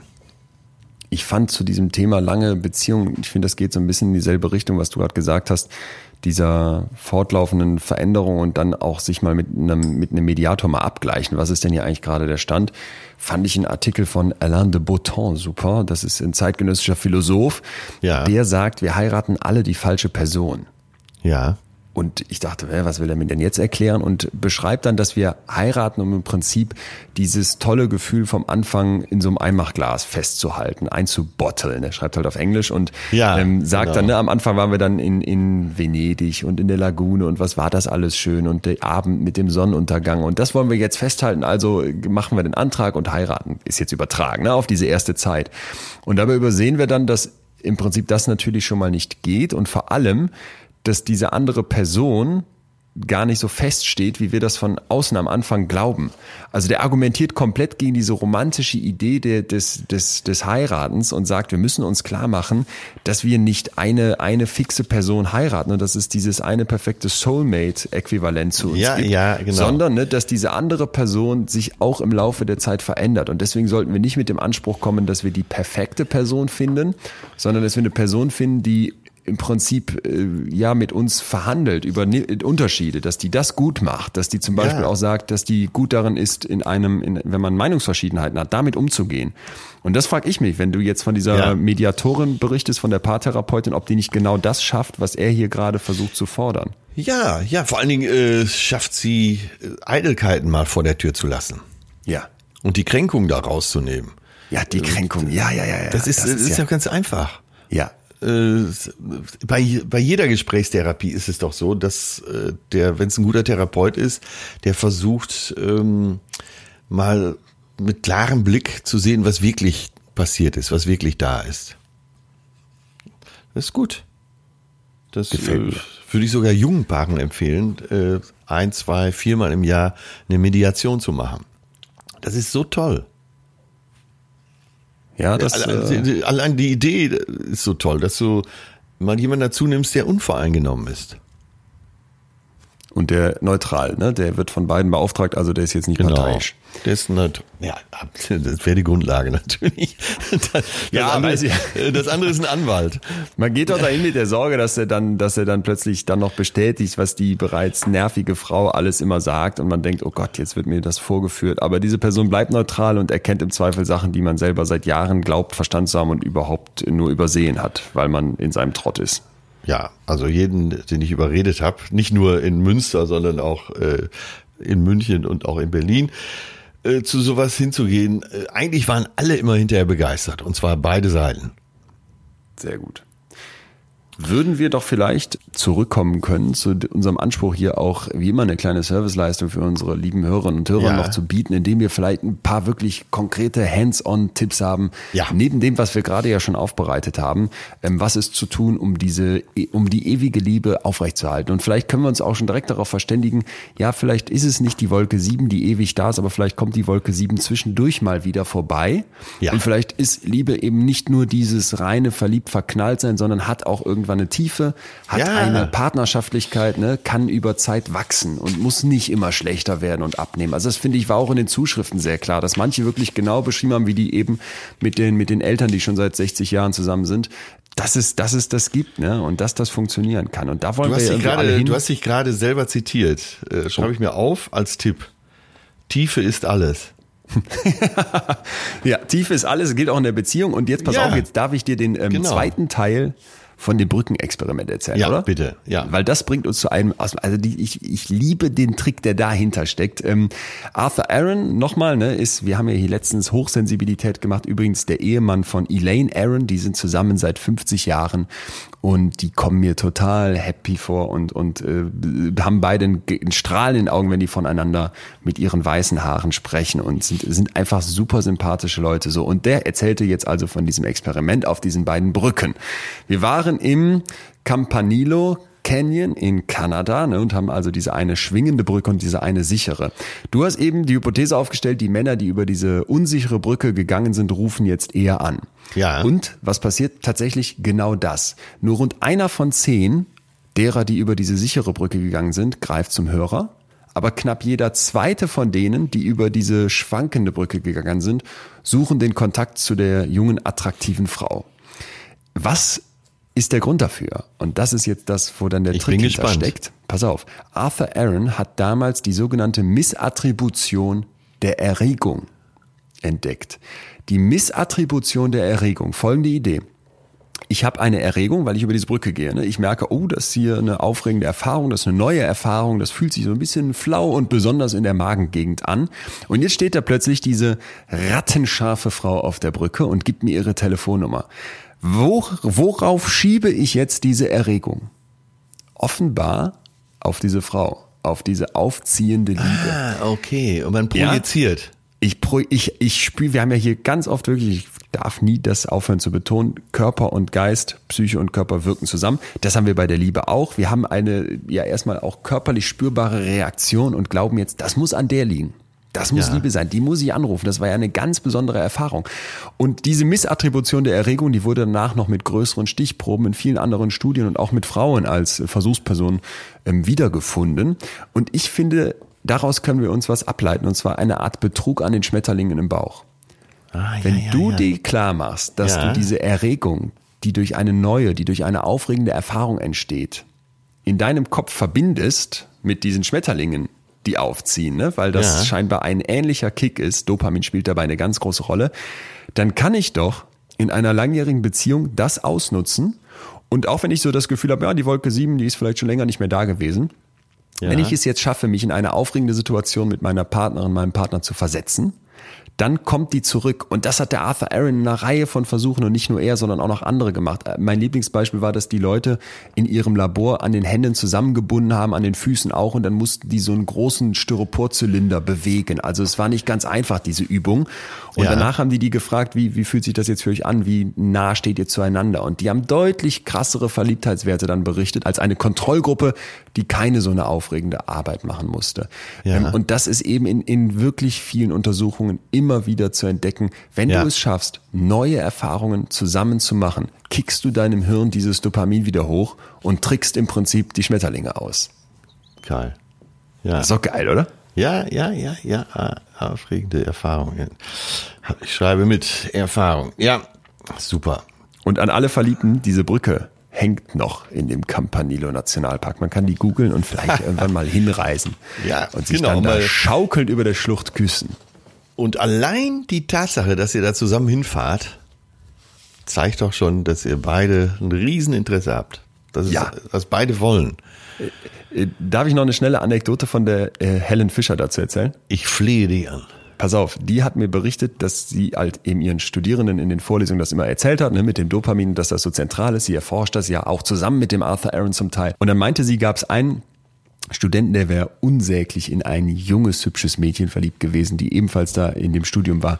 Und die Liebe wurde aber nicht erwidert. Und dann Ja. hat er versucht, die Wissenschaft anzuwenden. Und als die alle zusammen auf so einer wissenschaftlichen Konferenz in Peking irgendwie waren, Ja. also völlig anderes Land, völlig ne, besondere Atmosphäre, hat er eine Rikscha-Fahrt organisiert durch die Häuserschluchten von Peking. Und er saß dann mit diesem Mädel da drin, hinten auf der Rikscha-Bank und die flogen hin und her an den Lastwagen vorbei und die vielen Gerüche und die engen Kurven. Und es war total aufregend und schön und er dachte schon, jetzt, das hat geklappt.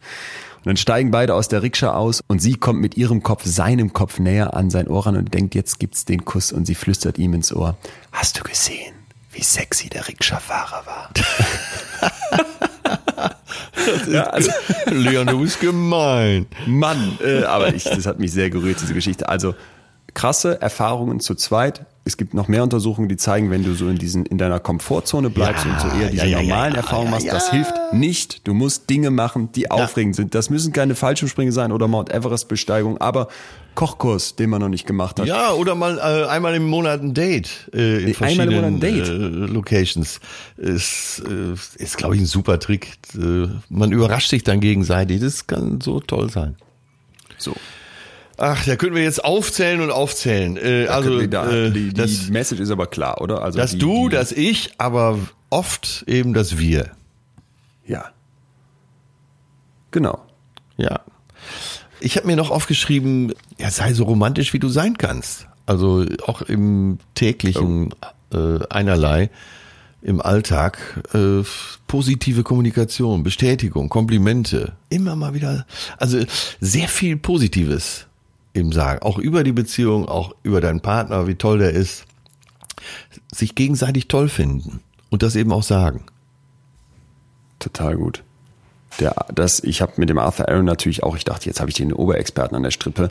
Ich lasse mir alle Tipps geben und der meinte, celebrate your partner's success. Ja, das, das meint ja. es ja auch. Ne? Das ist es doch. Also ja. fand der, meinte der auch sofort, es ist viel wertvoller, das zu machen, als den anderen nur zu unterstützen, wenn es nicht so läuft. Und ich glaube, dazu tendieren wir doch, oder? Wenn, wenn wir ja, merken, unserem Partner geht's nicht gut, dann wollen wir da sein, wollen den aufmuntern, unterstützen.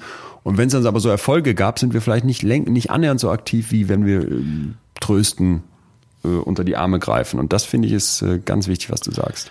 Ja, ja, ja, und äh, genau, das bringt mich dazu, feiert auch eure Beziehung. Aber ähm, das beobachte ich ja sehr, das, was du gesagt hast, dass, äh, dass viele, ja, oft sind die, oft hast du ja noch diese klassische Rollenverteilung, eben weil das Muttertier gezwungen war, für einige Zeit zu Hause zu bleiben, dass äh, Frauen sich dann herabgesetzt fühlen und unterbewertet und im Gegenzug den Mann dann zu Hause klein machen wollen. Und egal welche Erfolge er feiert, die dann sagen, ja, ja, das kann doch jeder. Also das findet dann das, das Gegenteil davon statt. Oh, okay. Und äh, ja, du hörst es oft, dass manche Männer sagen, ach, mir würde schon reichen, wenn ich nicht dauernd so kritisiert würde. Ich gehe mal davon aus, bis, auf jeden Fall bis zu einer bestimmten Phase meinen es beide Seiten gut. Und das muss man positiv bestätigen. Ach, wir verlieren uns nicht, jetzt in dem Argument, aber, äh, aber, ja, ähm, ja. Und, ne, dann irgendwann lauern zu Hause nur noch Kritik und Probleme und wer kehrt ja. dann gerne nach Hause zurück? Das stimmt. Es geht, die University of Geneva hat ein Review gemacht mit ungefähr 500 Studien zur Zusammenpassung, zur Kompatibilität ja. von Paaren, von Persönlichkeitseigenschaften. So, Ach, und was glaubst du, was haben die gefunden? Kein einziger, keine einzige Eigenschaft, Persönlichkeitseigenschaft konnte eine lange romantische Beziehung vorhersagen. Also keine Kombination von zwei Persönlichkeiten konnte dafür ja. statistisch herhalten, um das zu zeigen. Achtung, bis auf eine. Und zwar die Fähigkeit, den anderen zu idealisieren. Die nennen das Positive Illusions. Ich brauche positive Illusionen über meinen Partner und muss die aufrechterhalten. Kein Mensch ist so schön ja. und toll und groß und schlank und was weiß ich was alles äh, wie durch die rosarote Brille am Anfang. Aber wenn du dir das in bestimmten Teilen aufrechterhältst, ist das ein zentraler Bestandteil von einer langfristigen Beziehung.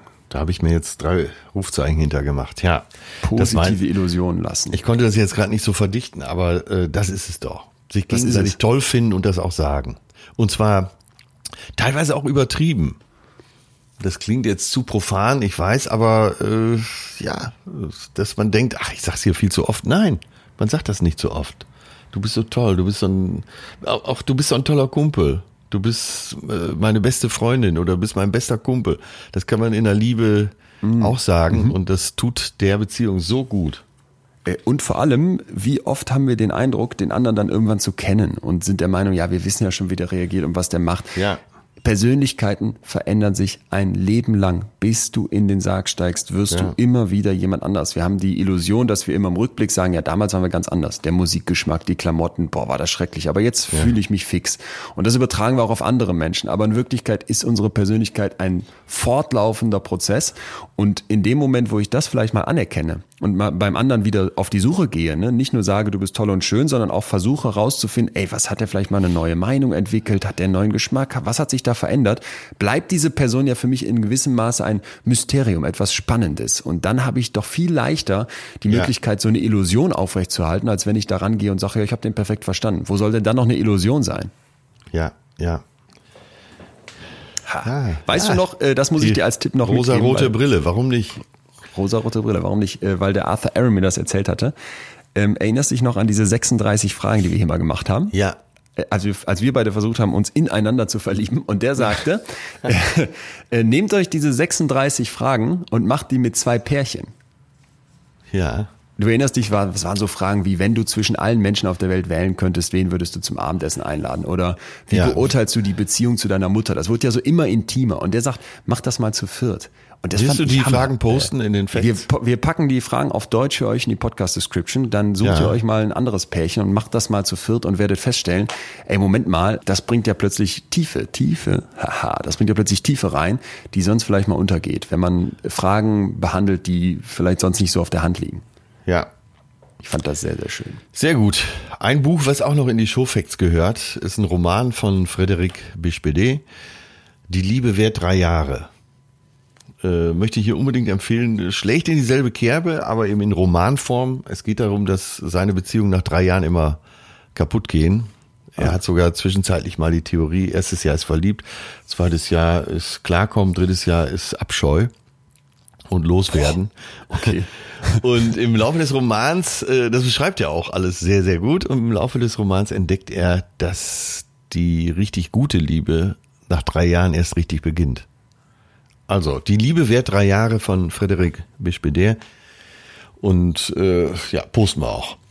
Das posten wir auch. Und noch ein letzter, ich weiß, wir, äh, also wir haben heute ein bisschen länger gemacht, aber ich ja. finde, zum Jubiläum steht uns das zu und ich hoffe, dass ihr da draußen das Thema auch alle so, dass das euch auch so catcht wie uns, weil äh, die Frage, ob die ewige Liebe geht und wie das man, wie man das schafft, ne, zusammenzubleiben, das ist doch, das ist doch fundamental. Und ich fand noch einen ganz wichtigen Punkt dabei. Wir haben heute so viel über diese zwei Seiten gesprochen und diese andere Person. Und du hast das aber ganz am Anfang schon mal angerissen. Ich möchte das hier noch einmal bei den Tipps ausdrücklich betonen.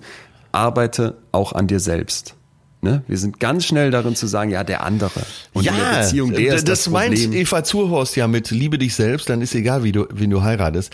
Ja, aber arbeite an dir selbst. Dass du, das hat auch viel mit Lebenseinstellung zu tun. Wenn du das Leben positiv siehst, hast du eine größere Chance. Äh, Erich Fromm, den haben wir hier schon mal zitiert und den fand ich, der fasst das perfekt zusammen. Nicht nur die anderen, sondern auch wir selbst sind das Objekt unserer Gefühle und Haltungen. Ja. Zwischen der Einstellung zu uns selbst und der Einstellung anderen gegenüber besteht kein Widerspruch, sondern ein fundamentaler Zusammenhang. In Bezug auf unser Problem heißt das, Liebe zu anderen und Liebe zu uns selbst ist keine Alternative. Ja. So. Genau, das geht Hand in Hand. Und je mehr ja. du dich äh, selbst mit dir selbst im Reinen bist, je mehr du dich selbst magst, desto leichter fällt es dir, andere zu lieben. Andersrum würde ich würde es noch andersrum sagen wollen aus der psychologischen Perspektive, die ja oft mit der Pathologie, mit dem Krankhaften mehr zu tun hat. Wenn du ängstlich bist, wenn du depressiv bist, wenn du unsicher bist, wenn du selber wirklich viele Probleme mit dir rumschleppst, dann darfst du dich nicht wundern, wenn eine Beziehung nicht funktioniert. Ja, dann fehlt die Basis einfach.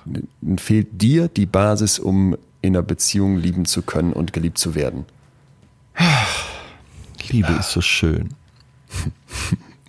Unsere Produzentin sagte mal in voller Überzeugung, das haben wir sogar aufgeschrieben, wahrscheinlich werde ich das demnächst auch nochmal posten. Äh, sie sagte, Liebe ist das Leichteste und das Schwerste. Sophia, unsere Produzentin von Murmel Productions, begleitet uns hier seit äh, seit Tag eins im Grunde dieses Jahres, das wir hier zusammen bestreiten. An die geht nochmal äh, an die gehen nochmal ganz fette Props raus, weil die hört sich alle unsere Folgen hier an, mischt zusammen, wenn wir hier irgendwelche Krankenwagen im Hintergrund haben, äh, mischt das soundmäßig ab, äh, steht aber auch im engen Austausch mit uns, also von der kriegen wir immer Manöverkritiken die wir äh, uns von euch natürlich auch wünschen. Aber wer mal Lust hat, sich mit dem Thema Podcast auseinanderzusetzen, vielleicht träumt der eine oder andere da draußen ja auch davon. Murmel Productions bei Instagram mal reinhacken und ihr findet eine Frau, die euch ähm, sehr, sehr viel helfen können wird. Also die hat eine Produktionsfirma und das ist top. Also die können wir nur empfehlen und äh, checkt da mal rein. Ansonsten würde ich sagen, äh, haben wir heute hoffentlich die ganz große Frage des Lebens nach der ewigen Liebe ein bisschen beackert. Ich weiß nicht, ob wir sie abschließend beantworten können und wollen, weil ich finde, alles, was so in Patentrezeptrichtung geht, ist doch falsch, oder? Nein, müssen wir, wir, wir müssen im Thema Liebe äh, immer mal wieder hier eine Folge machen. Und das fühlt sich auch gut an, wenn man weiß, mit neuesten Erkenntnissen kann man dann auch mal wieder hier Platz nehmen. Ich ähm, würde sagen, zum Ende und damit ja auch zum Ende des ersten Jahres hier zusammen mit euch allen da draußen, ähm, vielleicht nimmt sich jeder nochmal Zeit, ich habe das hier heute vor der Folge gemacht und ja schon mal ein bisschen auch davon am Anfang erzählt, sich zu fragen, was hat man eigentlich aus dieser Zeit mitgenommen? Oder? Also Ja, ja, ist gut. Was waren gut. vielleicht Impulse, die hängen geblieben sind? Ja. Und noch spannender finde ich eigentlich, was waren Momente, wo ich mit anderen drüber gesprochen habe? Also wo ich wirklich dachte, da wurde jetzt was in der Folge erzählt, das hat was in mir ausgelöst, dass ich das Bedürfnis hatte, mit jemand anderem drüber zu sprechen. Für mich ist das eigentlich immer der beste Indikator, dass man wirklich merkt, okay, da hat, da hat mich was berührt, wenn ich mit anderen drüber reden muss danach. Geht mir ja selber auch so. Das halt immer alles so lange nach in mir. Und ich spreche da mit anderen drüber. Ja, wunderbar. Wie sagten fast alle Philosophen und äh, die ernstzunehmenden Songschreiber am Ende ihres Lebens, die Antwort ist Liebe. So. Deswegen ganz, ganz, ganz, ganz, ganz viel Liebe von uns für euch. Vielen, vielen Dank, dass ihr hier so treu mit uns jede Woche durch die Themen der Psyche schreitet, euch mit uns die Gefühlswelten in uns stellt und uns eben auch so fleißig abonniert habt schon. Das würde uns riesig freuen, wenn ihr das weiterhin tut. Und falls noch nicht geschehen, vielleicht jetzt, genau jetzt mal kurz auf Abonnieren klicken. Und ansonsten schickt uns doch Feedback und schickt uns vielleicht auch gerne, was ihr euch fürs kommende Jahr von uns wünschen würdet an Themen und vielleicht auch mal, das würde mich wirklich freuen, was waren die Momente, wo es Impulse bei euch gab? Ne? Wo würdet ihr jetzt im Rückblick sagen, da hat was, was wir hier erzählen durften, was wir von euch erzählen durften, von anderen erzählen durften, in euch etwas ausgelöst? Schreibt uns das. Und was machen wir nächste Woche? Weißt du noch, dass uns mal Romans Journey ein Instagram-Account geschrieben hatte? Ich nehme an, er heißt Roman.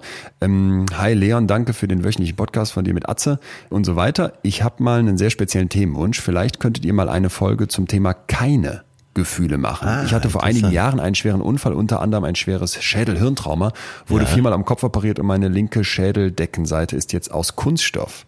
Habe nun einige bleibende Schäden, auch bin ich jetzt sehr neutral im Hirn. Ich fühle und empfinde nichts mehr. Grüße aus der Schweiz. Ich finde das deswegen so spannend, weil wir hier natürlich immer die Gefühlswelt aufmachen, heute auch ein sehr krasses Gefühl mit der Liebe haben und wir vielleicht mal sagen könnten, was würde das bedeuten für uns, nichts fühlen zu können oder den Gefühlen neutraler gegenüberzustehen? Was meinst du? Ja, ja, lass uns das mal machen. Das stellt ja dann eben äh, alles, was wir besprechen, auch vor eine ganz andere Wand mal für eine Folge. Sehr schön. Dann äh, greifen wir das auf, danken euch allen aber da draußen weiterhin für Zuschriften. Ihr wisst, dass wir eine Liste führen. Da haben wir gerade auch den Roman rausgesucht nochmal. Ihr steht da mit euren äh, jeglichen Vorschlägen drauf, deswegen schreibt uns gerne, was ihr wollt. Und ich würde jetzt noch ein Schlückchen Sekt hier äh, Beschwingt End- das Ende einläuten und beschwingt in den Starttag äh, Tag starten. Mein Lieber, Ja. viel Leon. Liebe wünsche ich dir. Viel Ja, ewige dir Liebe. auch. Uns hier auch. Aber bis auf Ich- den Sex wünsche ich uns die ewige Liebe hier im Podcast. Ganz genau. Ich drücke dich, mein Kuschelbärchen. Mach es gut. Tschüss, tschüss. Ciao. Das war Betreutes Fühlen. Der Podcast mit Atze Schröder und Leon Winscheid. Jetzt abonnieren auf Spotify, Deezer, iTunes und überall, wo es Podcasts gibt.